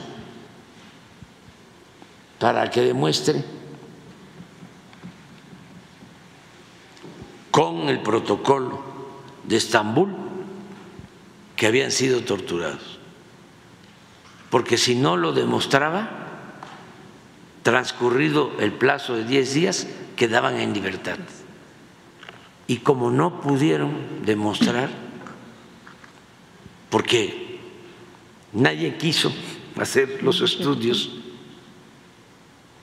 y era desde luego un plan con maña, dejaron libres a 60 involucrados. Y todavía el PRO lo celebró, diciendo que era una sentencia histórica. Claro y luego se demuestra que a los que habían dejado en libertad, argumentando de que habían padecido de tortura, sí habían participado en la desaparición de los jóvenes. Y hay pruebas. Pero los del PRO y estas organizaciones de la llamada sociedad civil o no gubernamentales, defendiendo también a los jóvenes, o sea, con un doble discurso, una doble moral. Entonces estoy esperando que me eh, responda el señor patrón, que era el del PRO entonces y ahora es director de la Ibero, la Ibero en Puebla, del grupo de jesuitas. Él no es jesuita, es abogado, pero necesito que me den una explicación a esto Además, le pido a los jesuitas que ojalá y nos ayuden en la investigación. Podrían haber incurrido en algún delito, ¿no, presidente? Al representar a las dos partes. Sí, pero independientemente, esto es un asunto no jurídico, sino moral, básicamente. ¿Cómo es posible? que se haga esto. ¿Quién estuvieron detrás? Todo esto vinculado con el senador Emilio Álvarez y Casa, que fue presidente de la Comisión de Derechos Humanos de la Ciudad de México y también de la Interamericana, que es de la OEA, que tiene intereses también muy vinculados a grupos de poder hegemónico de carácter internacional. que no nos ven a nosotros con buenos ojos. Entonces, vamos a conocer toda la verdad y tengo el compromiso y lo voy a cumplir de eh, encontrar a los jóvenes. Presidente. Pero llegaron a una situación de control y de manipulación extrema que no permiten que los padres de los jóvenes hablen de manera directa con nosotros. Tiene que ser a través de los asesores o de los abogados. Presidente, nada más finalmente de mi parte, disculpe el abuso. Eh, me gustaría una evaluación en tanto eh, legado histórico de personajes históricos del movimiento que usted lo, lo, ha acompañado hasta estos momentos y también una evaluación desde la gestión y ejercicio de gobierno, de resultados y de desactivación de conflictos. Usted ha elogiado la labor de, la, de Rosa Isela, eh, de todos los personajes que, le, han, acompañado. Eh, también hay personajes históricos que tienen que ver con Paco Ignacio Taibo II. Y también recuerdo a César Yáñez, actual subsecretario de Gobernación. Eh, por eso le pedía el legado histórico ¿no? del movimiento que lo ha acompañado y el ejercicio de gobierno, en el caso de César Yáñez. ¿Cuál sería su evaluación, el legado? ¿Dónde lo ve en esta consolidación, en esta segunda etapa de la consolidación de la eh, 4T? ¿Lo ve en ejercicio de gobierno? ¿Lo ve dirigiendo Morena para seguir consolidando esto? ¿Dónde lo ve? Y muchas gracias. Pues han ayudado mucho todos. Eh, acabo de hablar con Martí Batres y le pedí unos datos porque estoy escribiendo, ya terminé, estoy nada más revisando y ya le voy a parar porque si no, no termina uno nunca. O sea, siempre hay que andarle agregando cosas o quitando. Y ya eh, tengo que entregar el día 2 de enero el libro, eh, que es mi último libro sobre política, y entonces estoy contando toda la historia de lo que fue nuestro proceso. Y desde luego, pues eso eh, es un proceso en donde participaron millones de mexicanos. Ya algunos se nos adelantaron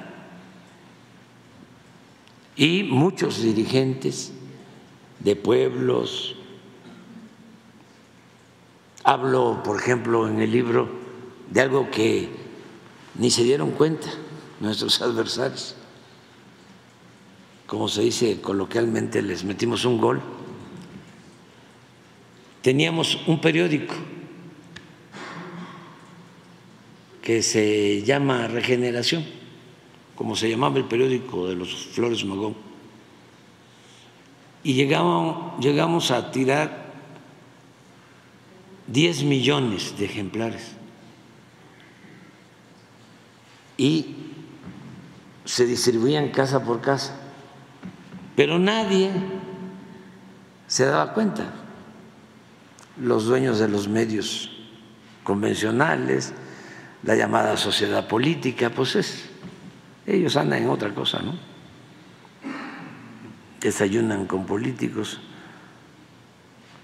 allá en los restaurantes de Polanco y ahora la Roma. Qué bueno, ¿eh? que hay muy buenos restaurantes. ¿eh? Y no se daban cuenta, si además a nosotros no nos daban, no nos convenía que se dieran cuenta. Ni Ilio Ortiz, ni este, Junco, ni los de la radio, ni los de la televisión. Estábamos abajo, abajo. Y lo excepcional es que eh, llegó a ser este periódico el más leído de México el más leído de México, porque periódicamente hacíamos encuestas y le preguntábamos a la gente, ¿cómo te enteras de las noticias? Y salía regeneración en primer lugar. Porque no solo era tirar 100, digo 10 millones de ejemplares cada 15 días, sino la distribución. Cualquiera puede hacer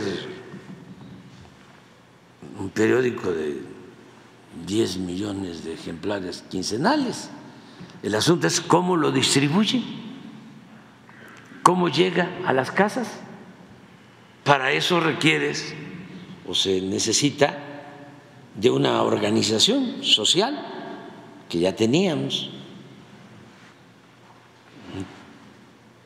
Entonces, en pueblos, en municipios, habían distribuidores voluntarios. Para transformar se requiere de la participación de los ciudadanos y se requiere de convicciones y se requiere de principios y de entusiasmo. Entonces, habían miles que distribuían el periódico que incluso ya en los pueblos los conocían y hasta les decían, ¿y cuándo sale? ¿Cuándo va a salir? Ya, ya, ya va a llegar. Y todavía están ahí esos personajes. Pues a, esos mi respeto, mi admiración, mi afecto. Porque sin ellos, ¿cómo le hacíamos? cómo se eh, evadía el acoso o cómo se rompe el cerco informativo que tenían los medios. Pues solo así.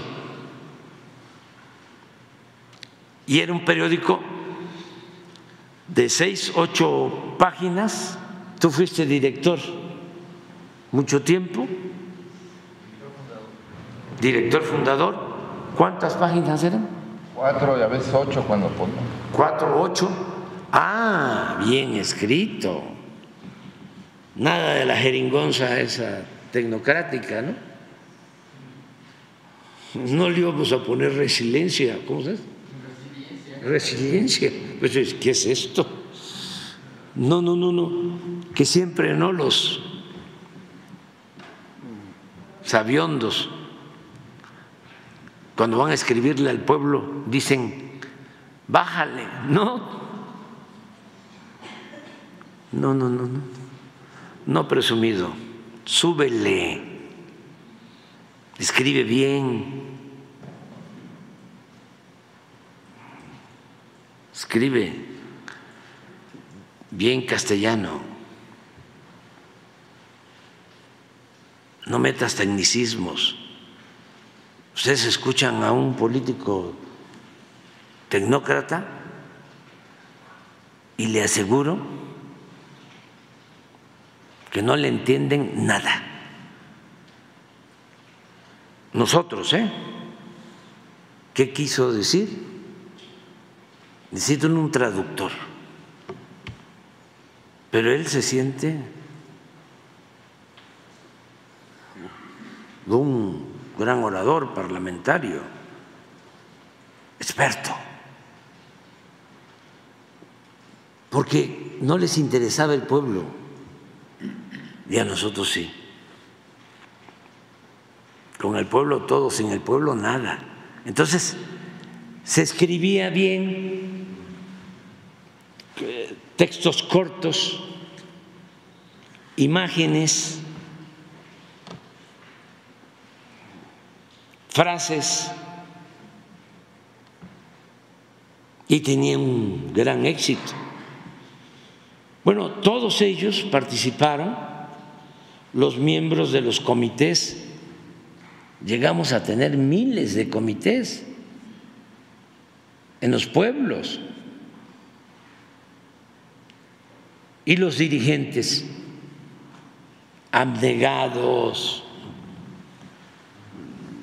de convicción, no mareados todavía, muchos, ahí están. Bueno, están en Acapulco ahora, allá, visitando casa por casa. Estoy hablando de los que ya podrían decir quiero ser diputado. Ya me toca a mí ser senador, presidente municipal. No. Gente con convicción, con mística. Por eso la transformación se logró. Y dirigentes muy buenos. Y en todas las etapas. Ahora que estoy escribiendo el libro, hablo de, a ver, y no mal, sino sencillamente de cuando mm, me acompañó en la dirección del PRD Amalia García. O cuando estuvo con nosotros Dante Delgado, ni modo que los voy a borrar. El que fue secretario de Hacienda, Ursúa. Claro, hay quienes han aportado muchísimo, es el caso de César Yáñez, él estuvo conmigo muchísimo tiempo, solos los dos, recorriendo el país. Solo hay un periodista que este, estuvo a punto de conocer todos los municipios, nada más que no, no lo logró. Eleodoro de Cárdenas. Ese sí, ese eh, son como 2.500 municipios, él fue como a 2000. Eh, pero no hay nadie más. Díganme qué político, qué periodista ha recorrido todos los municipios de México. No hay. Entonces, mucha gente, Martí Báteres fue el primer presidente de Morena. Bueno, recuerdo en mi libro eh, cómo me reconcilio con Alfonso Romo, que él había estado pues en contra de nosotros y yo también en contra de él cuando él fue a proa y él después en contra cuando lo del peligro para México y lo de Venezuela y todo esto. Había ayudado a Krill. Y luego nos reunimos y resultó un apoyo excepcional, porque no es poca cosa en épocas de oposición en tiempos de oposición que un empresario se adhiera. Ahora es distinto. Pero en la oposición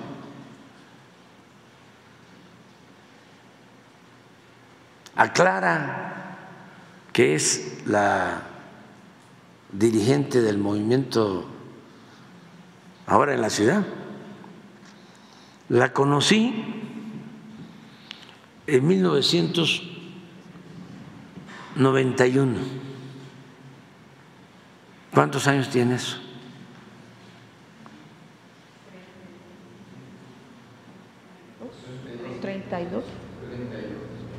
Sí, estaba joven. ahí. Tiene una parte para el subsecretario en cuestión de la, de, de la relación con las iglesias. Usted hablaba que gracias a que el Papa Francisco pues es un Ah, papa sí. de vanguardia, eh, César Yáñez, bueno, tiene a su cargo la cuestión también religiosa, la desactivación de conflictos. Sí, pero no, no me meto tanto. Es que, es que ya llevo, sí, no quiero espantarlos, ¿no? Pero sí, ya llevo 900 cuartillas. Porque decidí hacer un recuento. O sea, para refrescar la memoria, porque un proceso de transformación no surge de la nada, así como no hay texto sin contexto, no es posible, ¿no? Que se lleve a cabo una transformación si no hay un pasado y por eso nosotros somos herederos de una lucha iniciada de tiempo atrás. Nosotros somos continuadores, ni siquiera consumadores, porque todavía es un proceso que está en marcha. Y somos, en mi caso, uno más de cientos, de miles, de millones y de muchos, muchos ciudadanos anónimos que no he alcanzado a conocer, así en lo, personal, porque fueron millones, son millones los que participan, que me gustaría abrazarlos a todos, ¿no? agradecerles a todos. Claro que sin conocernos nos identificamos, eso sí, eso sí, pero es muchísima gente. Cuando comenzó Morena, fíjense, eran dos millones de militantes. Y yo dije que íbamos a ganar, y lo puedo probar. Lo dije un año antes, que íbamos a ganar con más de 30 millones de votos, y éramos dos millones de militantes. Entonces, eh,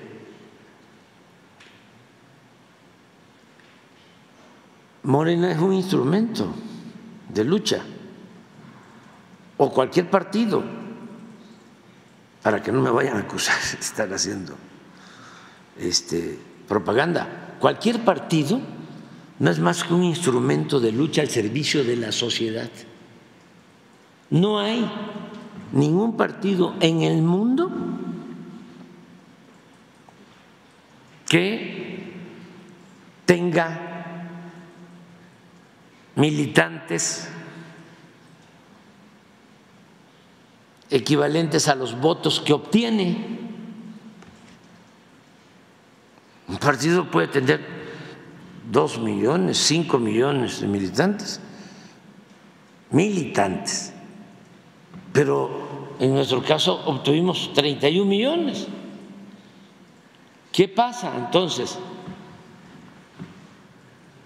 Que hay muchísimos ciudadanos sin partido o de otros partidos que deciden en un momento determinado optar, en el caso de nosotros, por un cambio, por una transformación.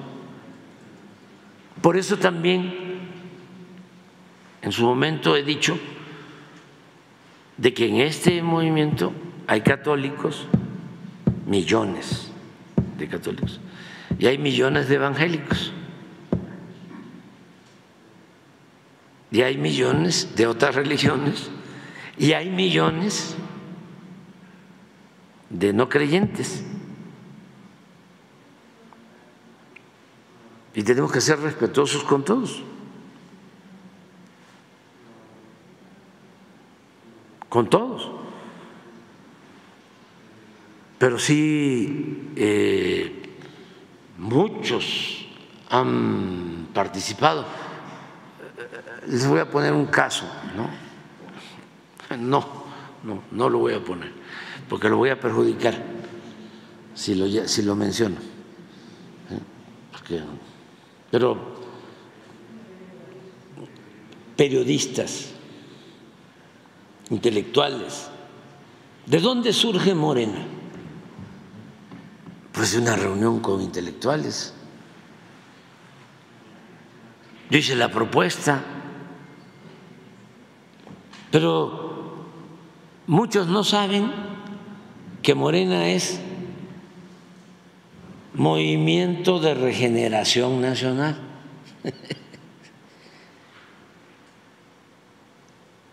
Así es. Partido Movimiento de Regeneración Nacional. Pero las siglas Movimiento Regeneración Nacional, ¿qué es? Morena.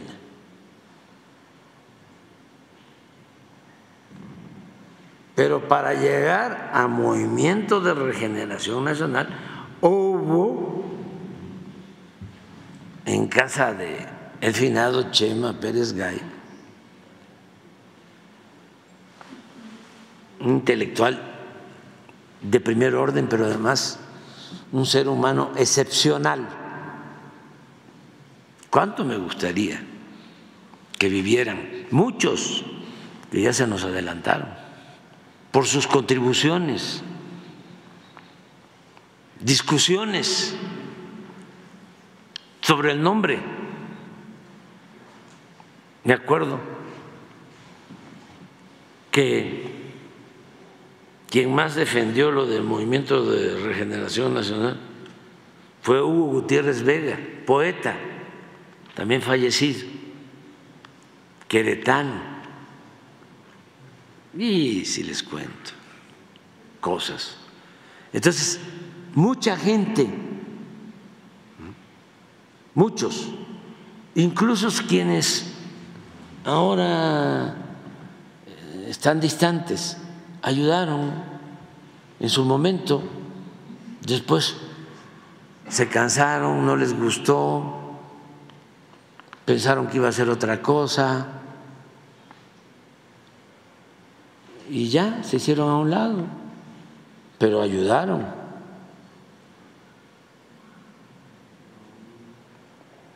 para lograr la transformación en beneficio de todos. Por eso no hay que este, enojarse, ni mucho menos odiar. No. Además, eh, ser de izquierda es eh, tenerle amor al pueblo, no odiar.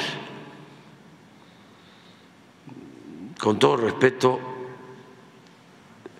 el problema que tienen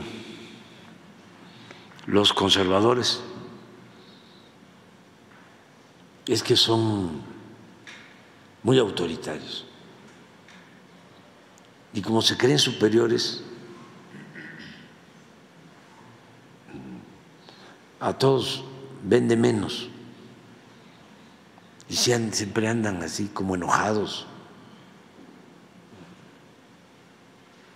Y se sienten superiores. Pero pues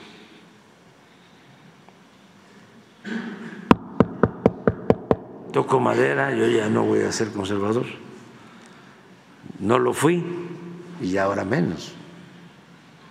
Pero claro, cada quien es libre, ¿no? De tener las ideas que más le convengan.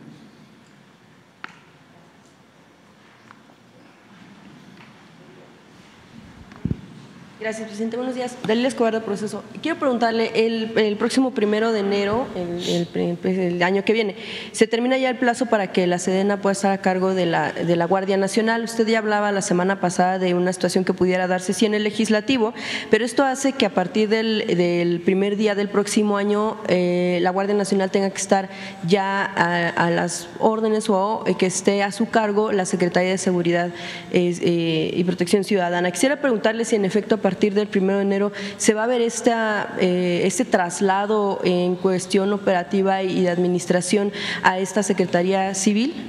Ya se hizo un acuerdo en el Congreso sobre interpretar sí. este ese mandato. Sí, la semana pasada fue el, el tema de la interpretación del sí. tercero transitorio, que lo que habla es de que se mantengan las prestaciones, los rangos de las personas, los militares que fueron asignados a la Guardia Nacional. Sin embargo, eh, quisiera preguntarle si usted entonces interpreta que esta es la antesala de que no, no se va a acatar la resolución de la Corte que in, in, mencionaba no, no, que a sí, partir del sí, primero.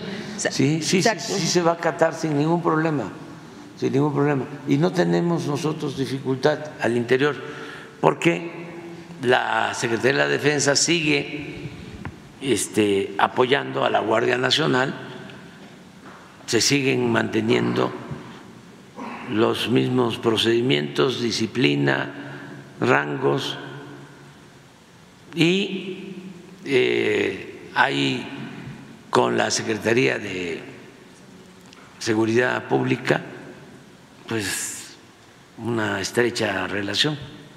Sí, en tanto no se haga, como usted mencionaba, una reforma constitucional. Ah, sí, esto... yo voy, a, yo voy a, a plantear, antes de irme, de que la Guardia Nacional pase a formar parte de la Secretaría de la Defensa.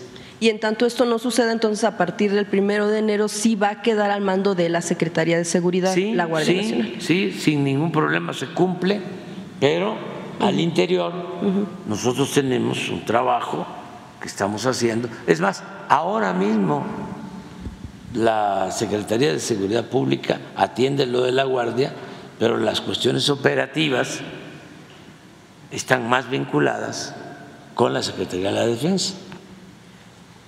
O sea, durante un mes tendrían que estar vinculadas con la Secretaría de Seguridad para que se acate la resolución del Sí. tribunal. Y bueno, es, hablamos de un mes porque cuando inicia el, el periodo ordinario de sesiones, pero todavía haría falta el envío de la iniciativa y que se apruebe. Quiero preguntarle si lo que sucedió la semana pasada usted considera que daría, abrir, abre la puerta a que en efecto se apruebe esta reforma constitucional. No, no. Mientras estén este, los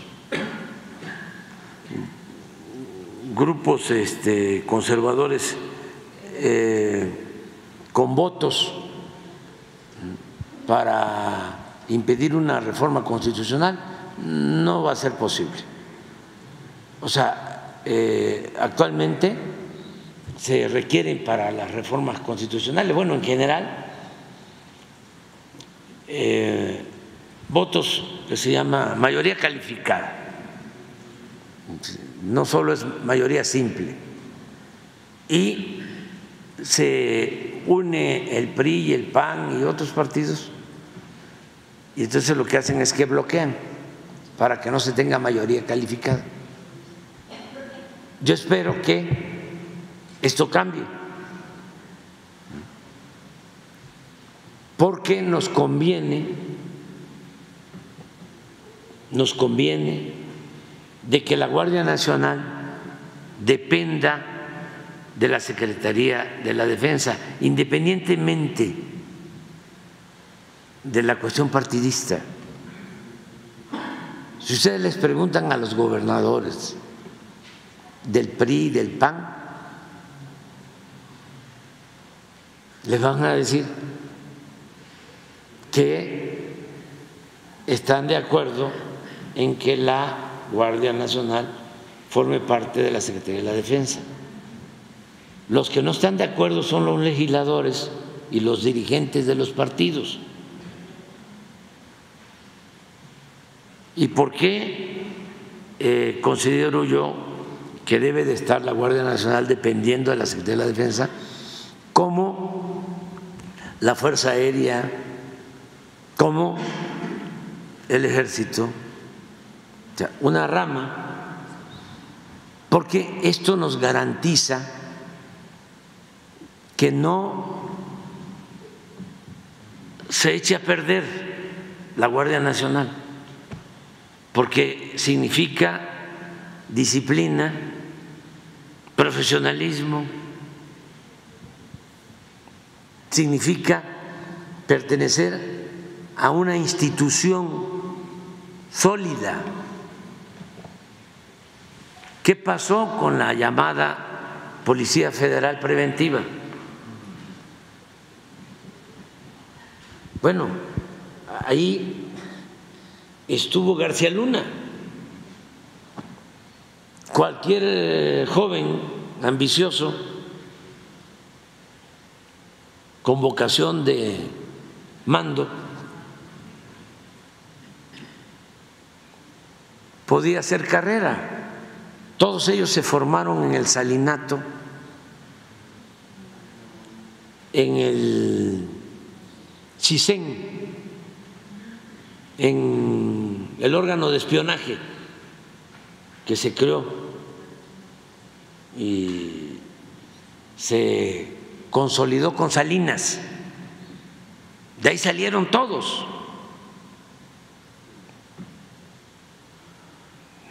Es cosa de que hagan ustedes el recuento. Entonces, muchos de ellos ambiciosos,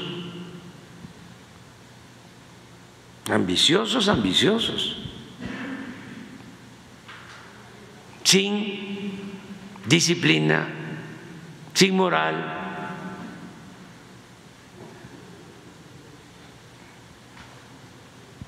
maquiavélicos.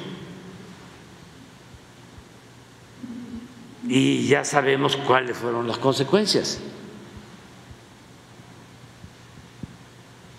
Destruyeron en muy poco tiempo la Policía Federal Preventiva. En muy poco tiempo. Y no funcionó. En su mejor momento la Policía Federal Preventiva llegó a tener 40 mil elementos, la mayoría administrativos. En vez de construir cuarteles en los territorios, pues construyeron el búnker. Ya fueron ustedes al búnker, ¿no?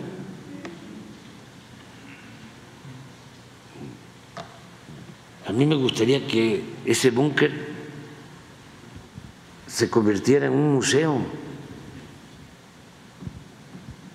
para que la gente vaya a verlo y tenga una idea de quiénes eran los que se, se encargaban de la seguridad pública. Para entender más.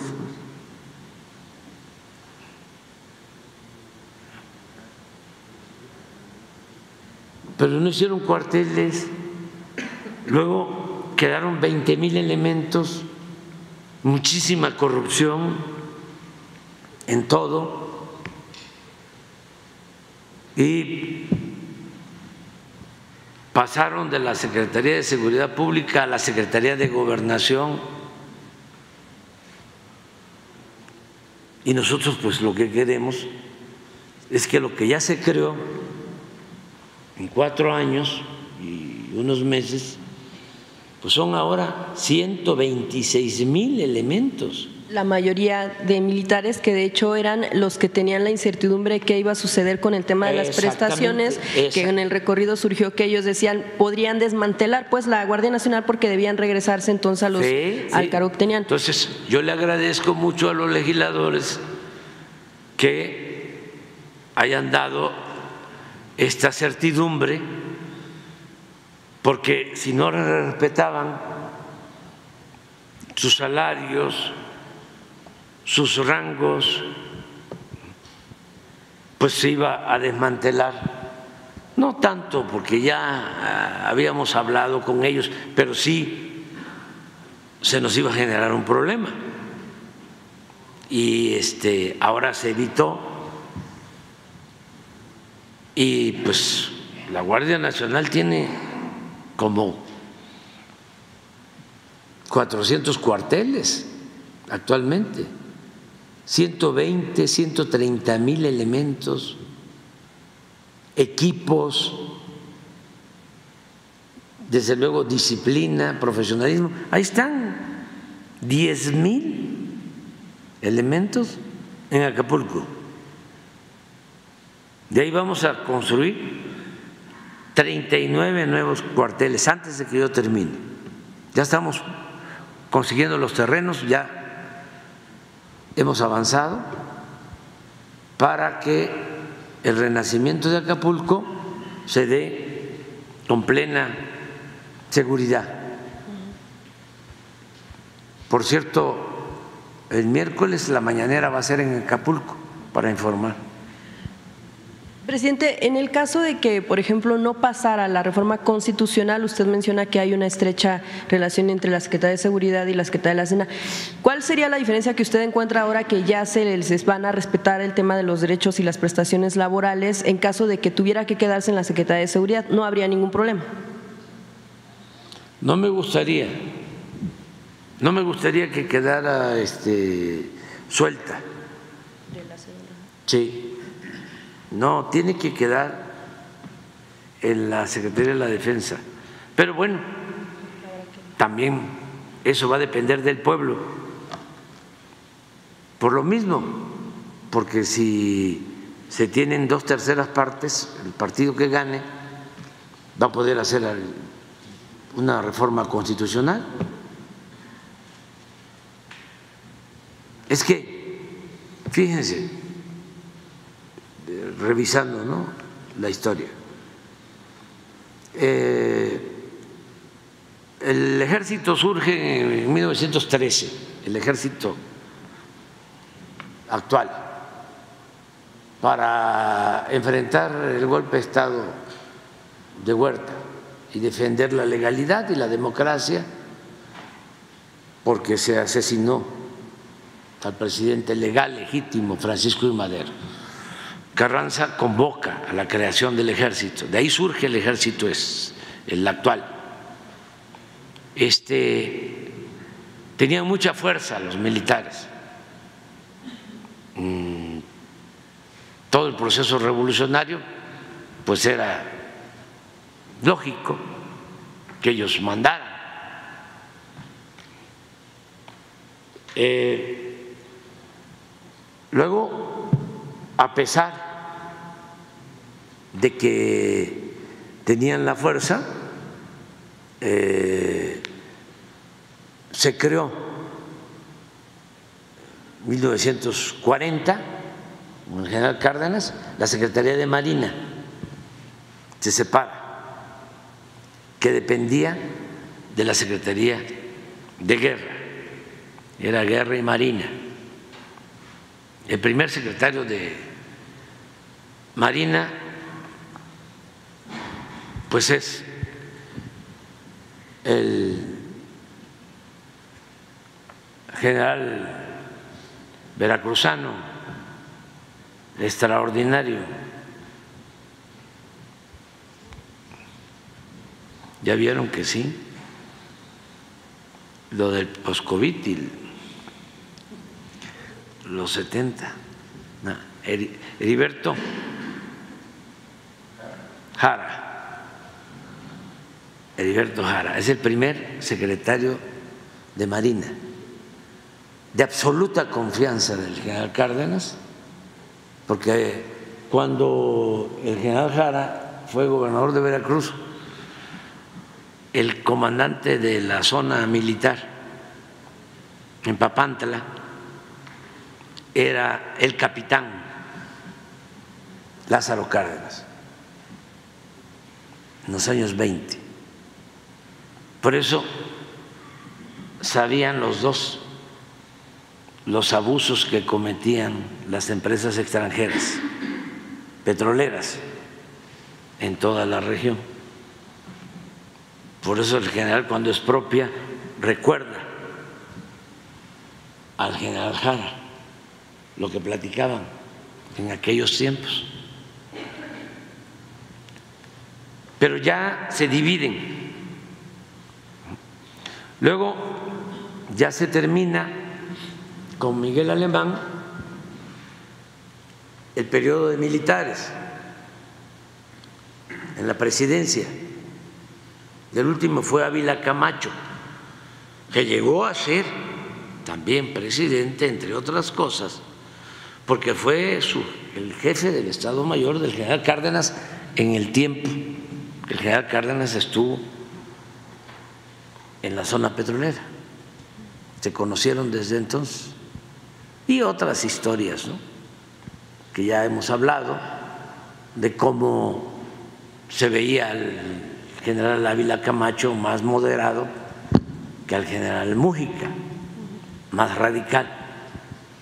Y entonces se optó por el general Ávila Camacho porque se temía, dicen algunos, de una intervención estadounidense. Yo digo no. Eh, lo que estaba más complicado era la oposición conservadora en México.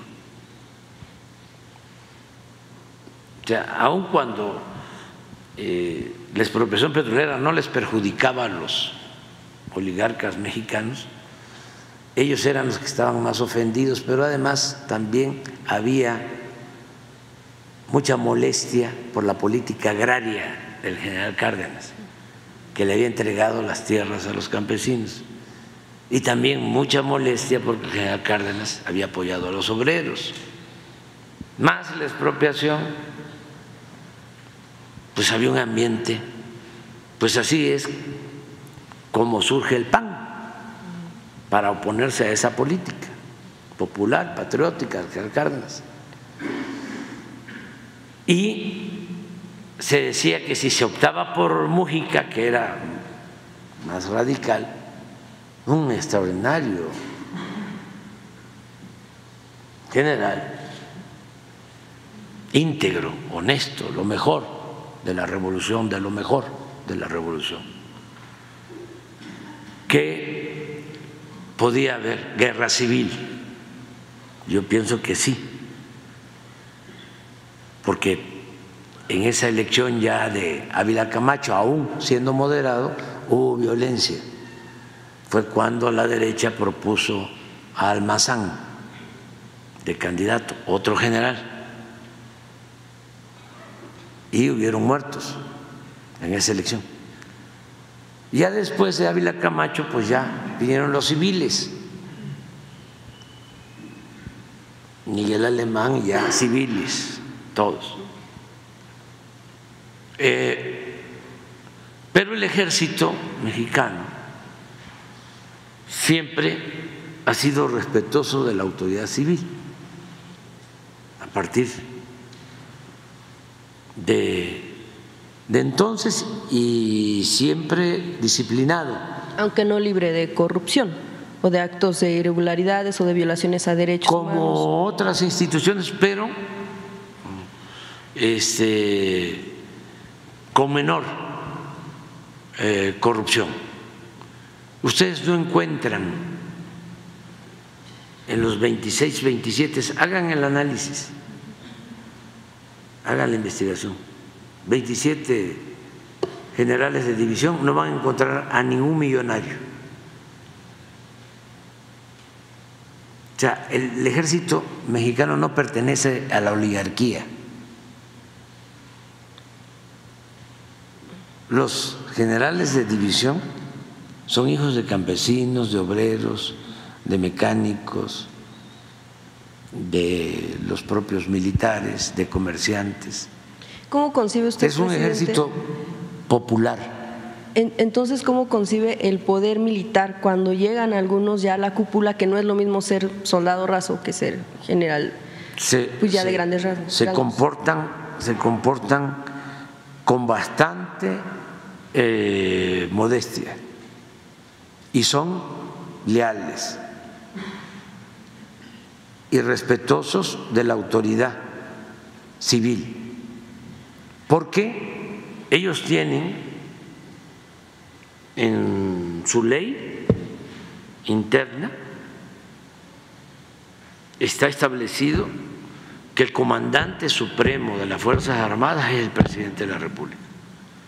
Entonces,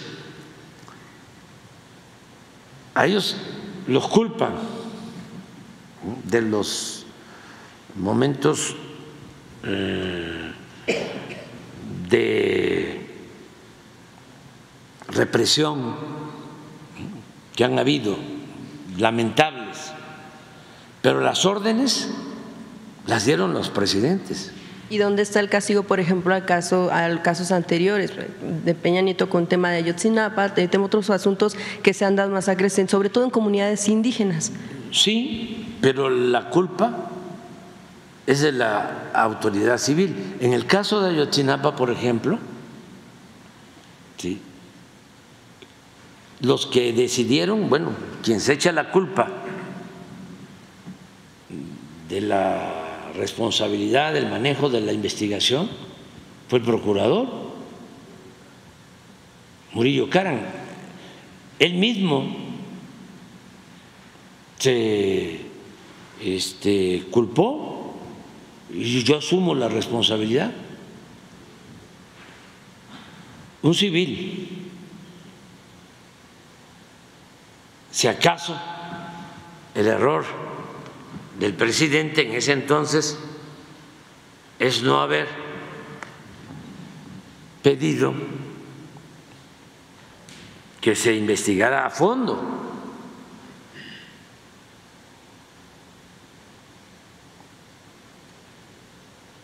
Pero no es que Peña haya mandado a desaparecer a los jóvenes, no.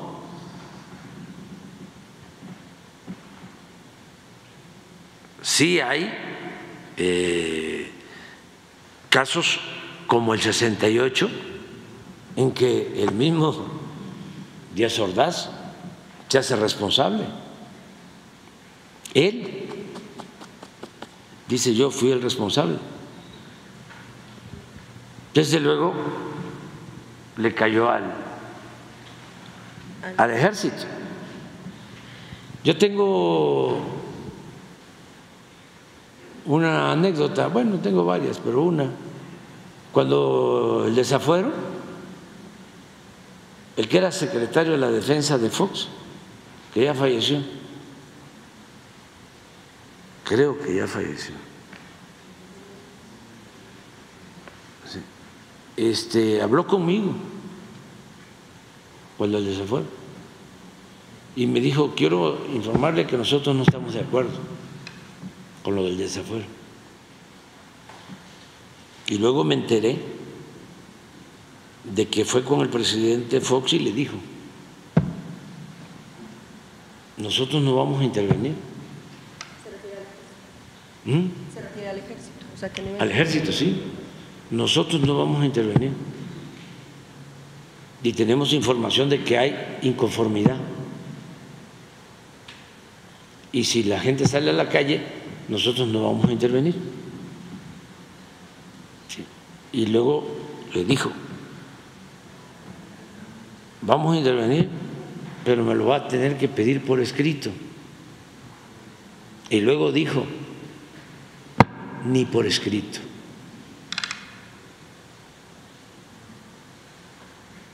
Ya depende mucho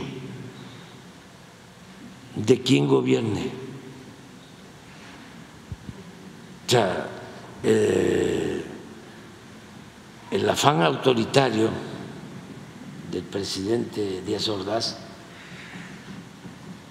se le notaba, como otros casos de otros expresidentes, que ya no quiero este, meterme en esos asuntos, pero querían resolver todo con el uso de la fuerza.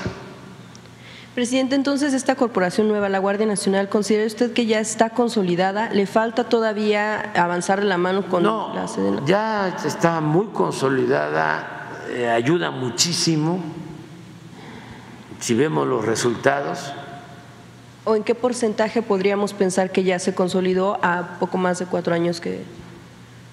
Yo creo que ya está prácticamente consolidada, pero sí, si no continúa con la disciplina,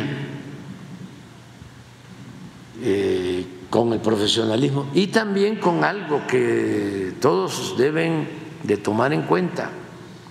Ahora, en todos los colegios militares, en todos, desde luego en el heroico colegio militar, hay materias sobre derechos humanos.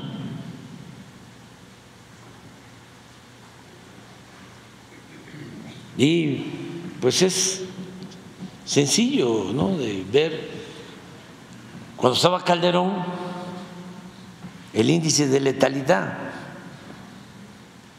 eran más los muertos en enfrentamientos con el ejército y con la marina, eran más los muertos que los heridos y los detenidos. O sea, no habían heridos. Ahí están los datos.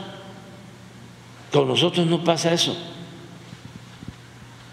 porque había ese afán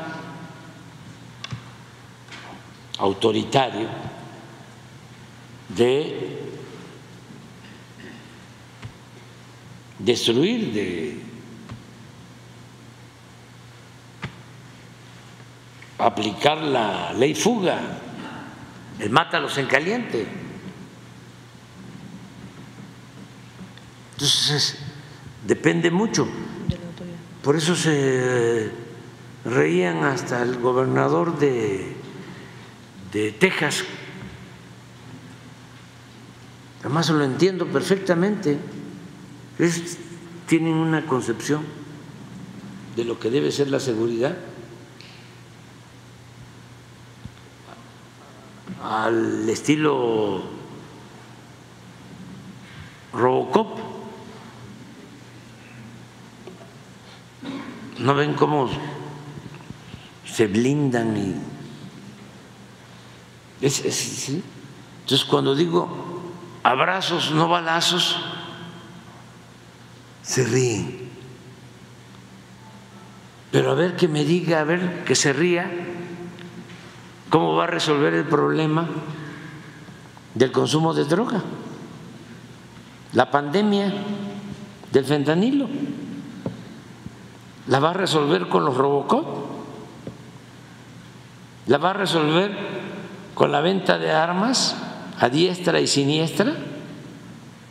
¿La va a resolver con las alambradas con púas en el río Bravo? ¿La va a resolver con la política belicista?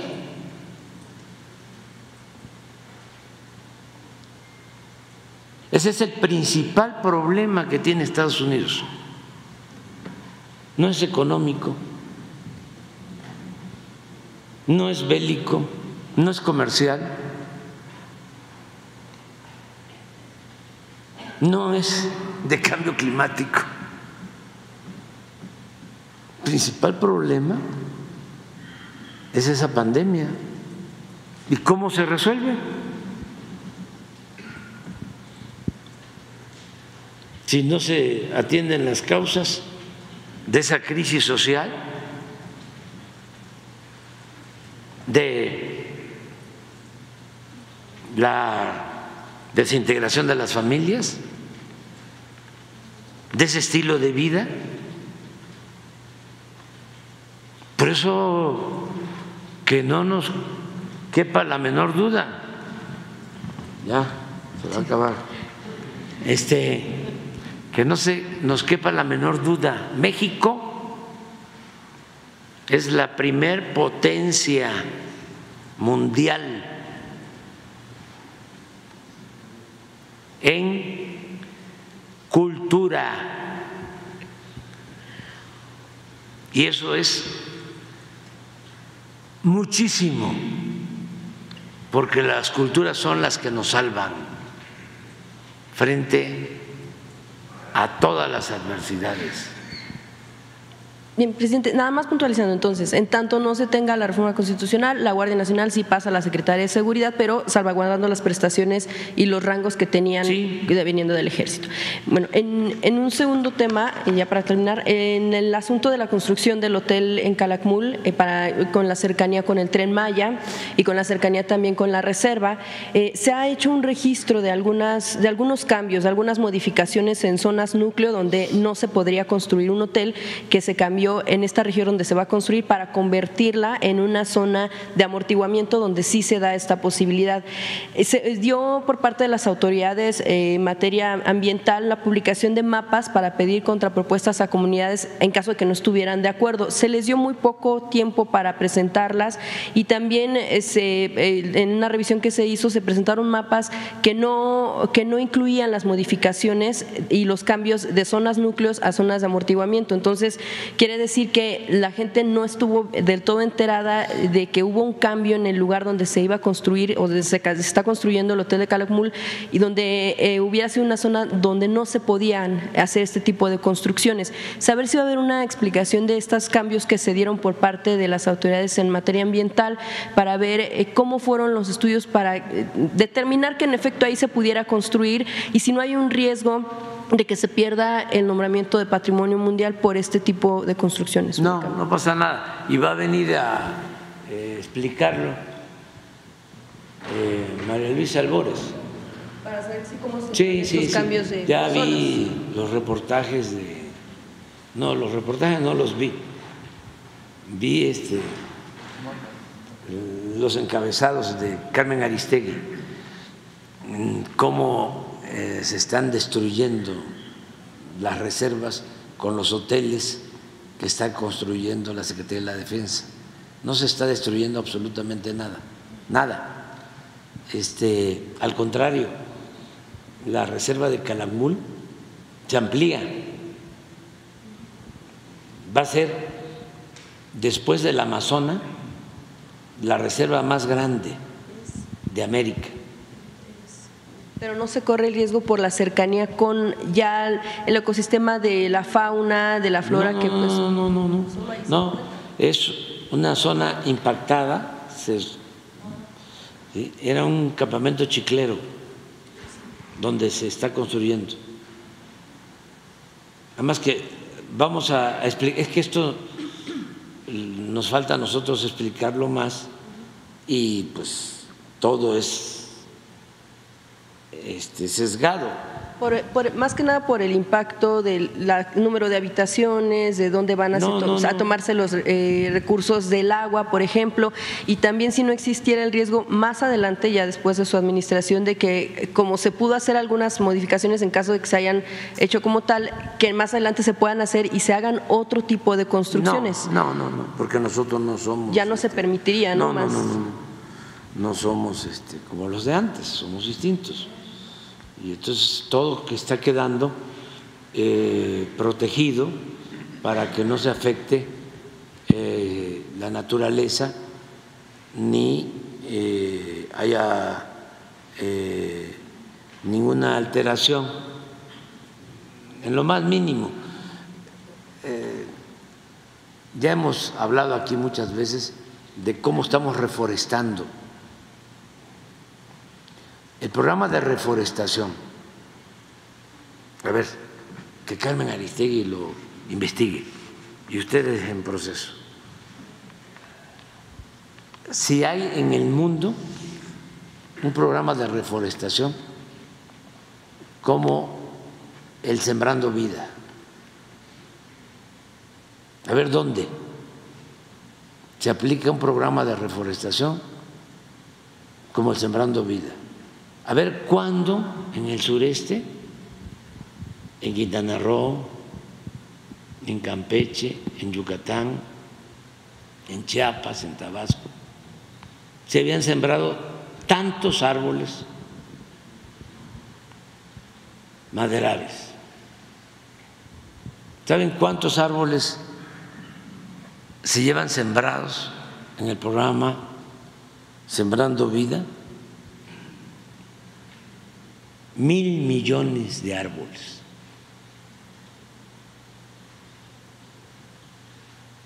Cuando, ahora que venga María Luisa, que informe sobre cuántos viveros se han creado, cuántas plantas se han sembrado, cuántos pasos de fauna se han construido. Les aseguro que nunca en la historia del país se habían construido tantos pasos de fauna como en estos cinco años. Y vamos a terminar el gobierno con la extensión más eh, amplia de reserva de áreas naturales. Nos eh, estaba ganando el general Cárdenas y, y ya estamos, porque hemos comprado y se han convertido en reserva como 200 mil hectáreas. Bueno, les doy un dato. Todos los terrenos que tenía Fonatur, todos, son reservas naturales protegidas. Y cumplen varios propósitos. Un propósito es que sea reserva natural protegida. Otro, muchos de estos terrenos están en las playas y la gente no podía llegar porque todo estaba privatizado. El número de playas públicas que se están dejando también no tiene precedente.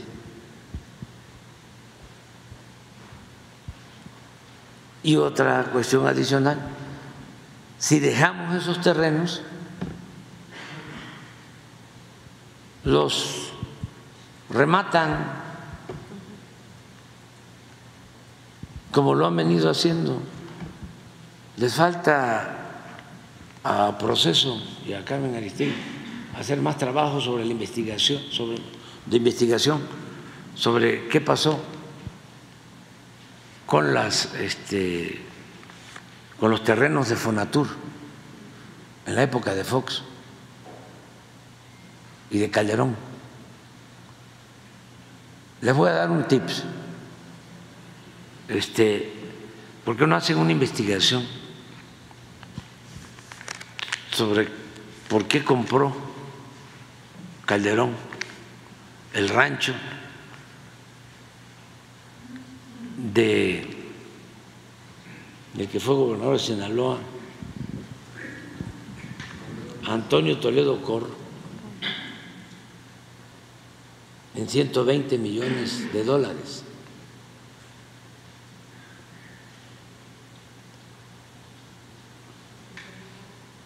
¿Qué pasó con eso? Y tantas cosas más.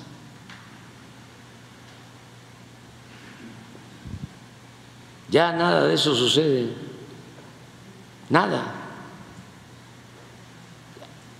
También para que no vayan a pensar que el hotel de Calakmul está en la zona arqueológica, está como a 15 kilómetros. Como a 10, ¿no? 10. No es muy cerca. ¿Mm? No es muy cerca la No, zona arqueológica. 10 kilómetros, La preservación. No, 10 kilómetros no. No, los Barbachán ti- tienen. ¿A cuántos kilómetros está el observatorio del Hotel de los Barbachanos en Chichen? No, a 500 metros.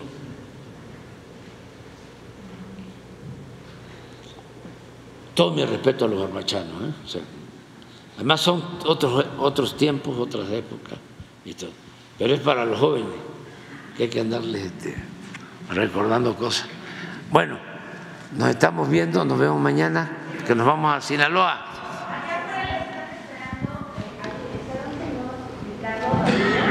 que quiere entregar un dice que es hecho con vainilla natural, que trae ese presente para usted y para los compañeros de la, de la conferencia, trae el detalle. Este, porque por agradecimiento a tres casas que se hicieron ahí en la comunidad de la Bondad. Bueno. Sí, muchas gracias.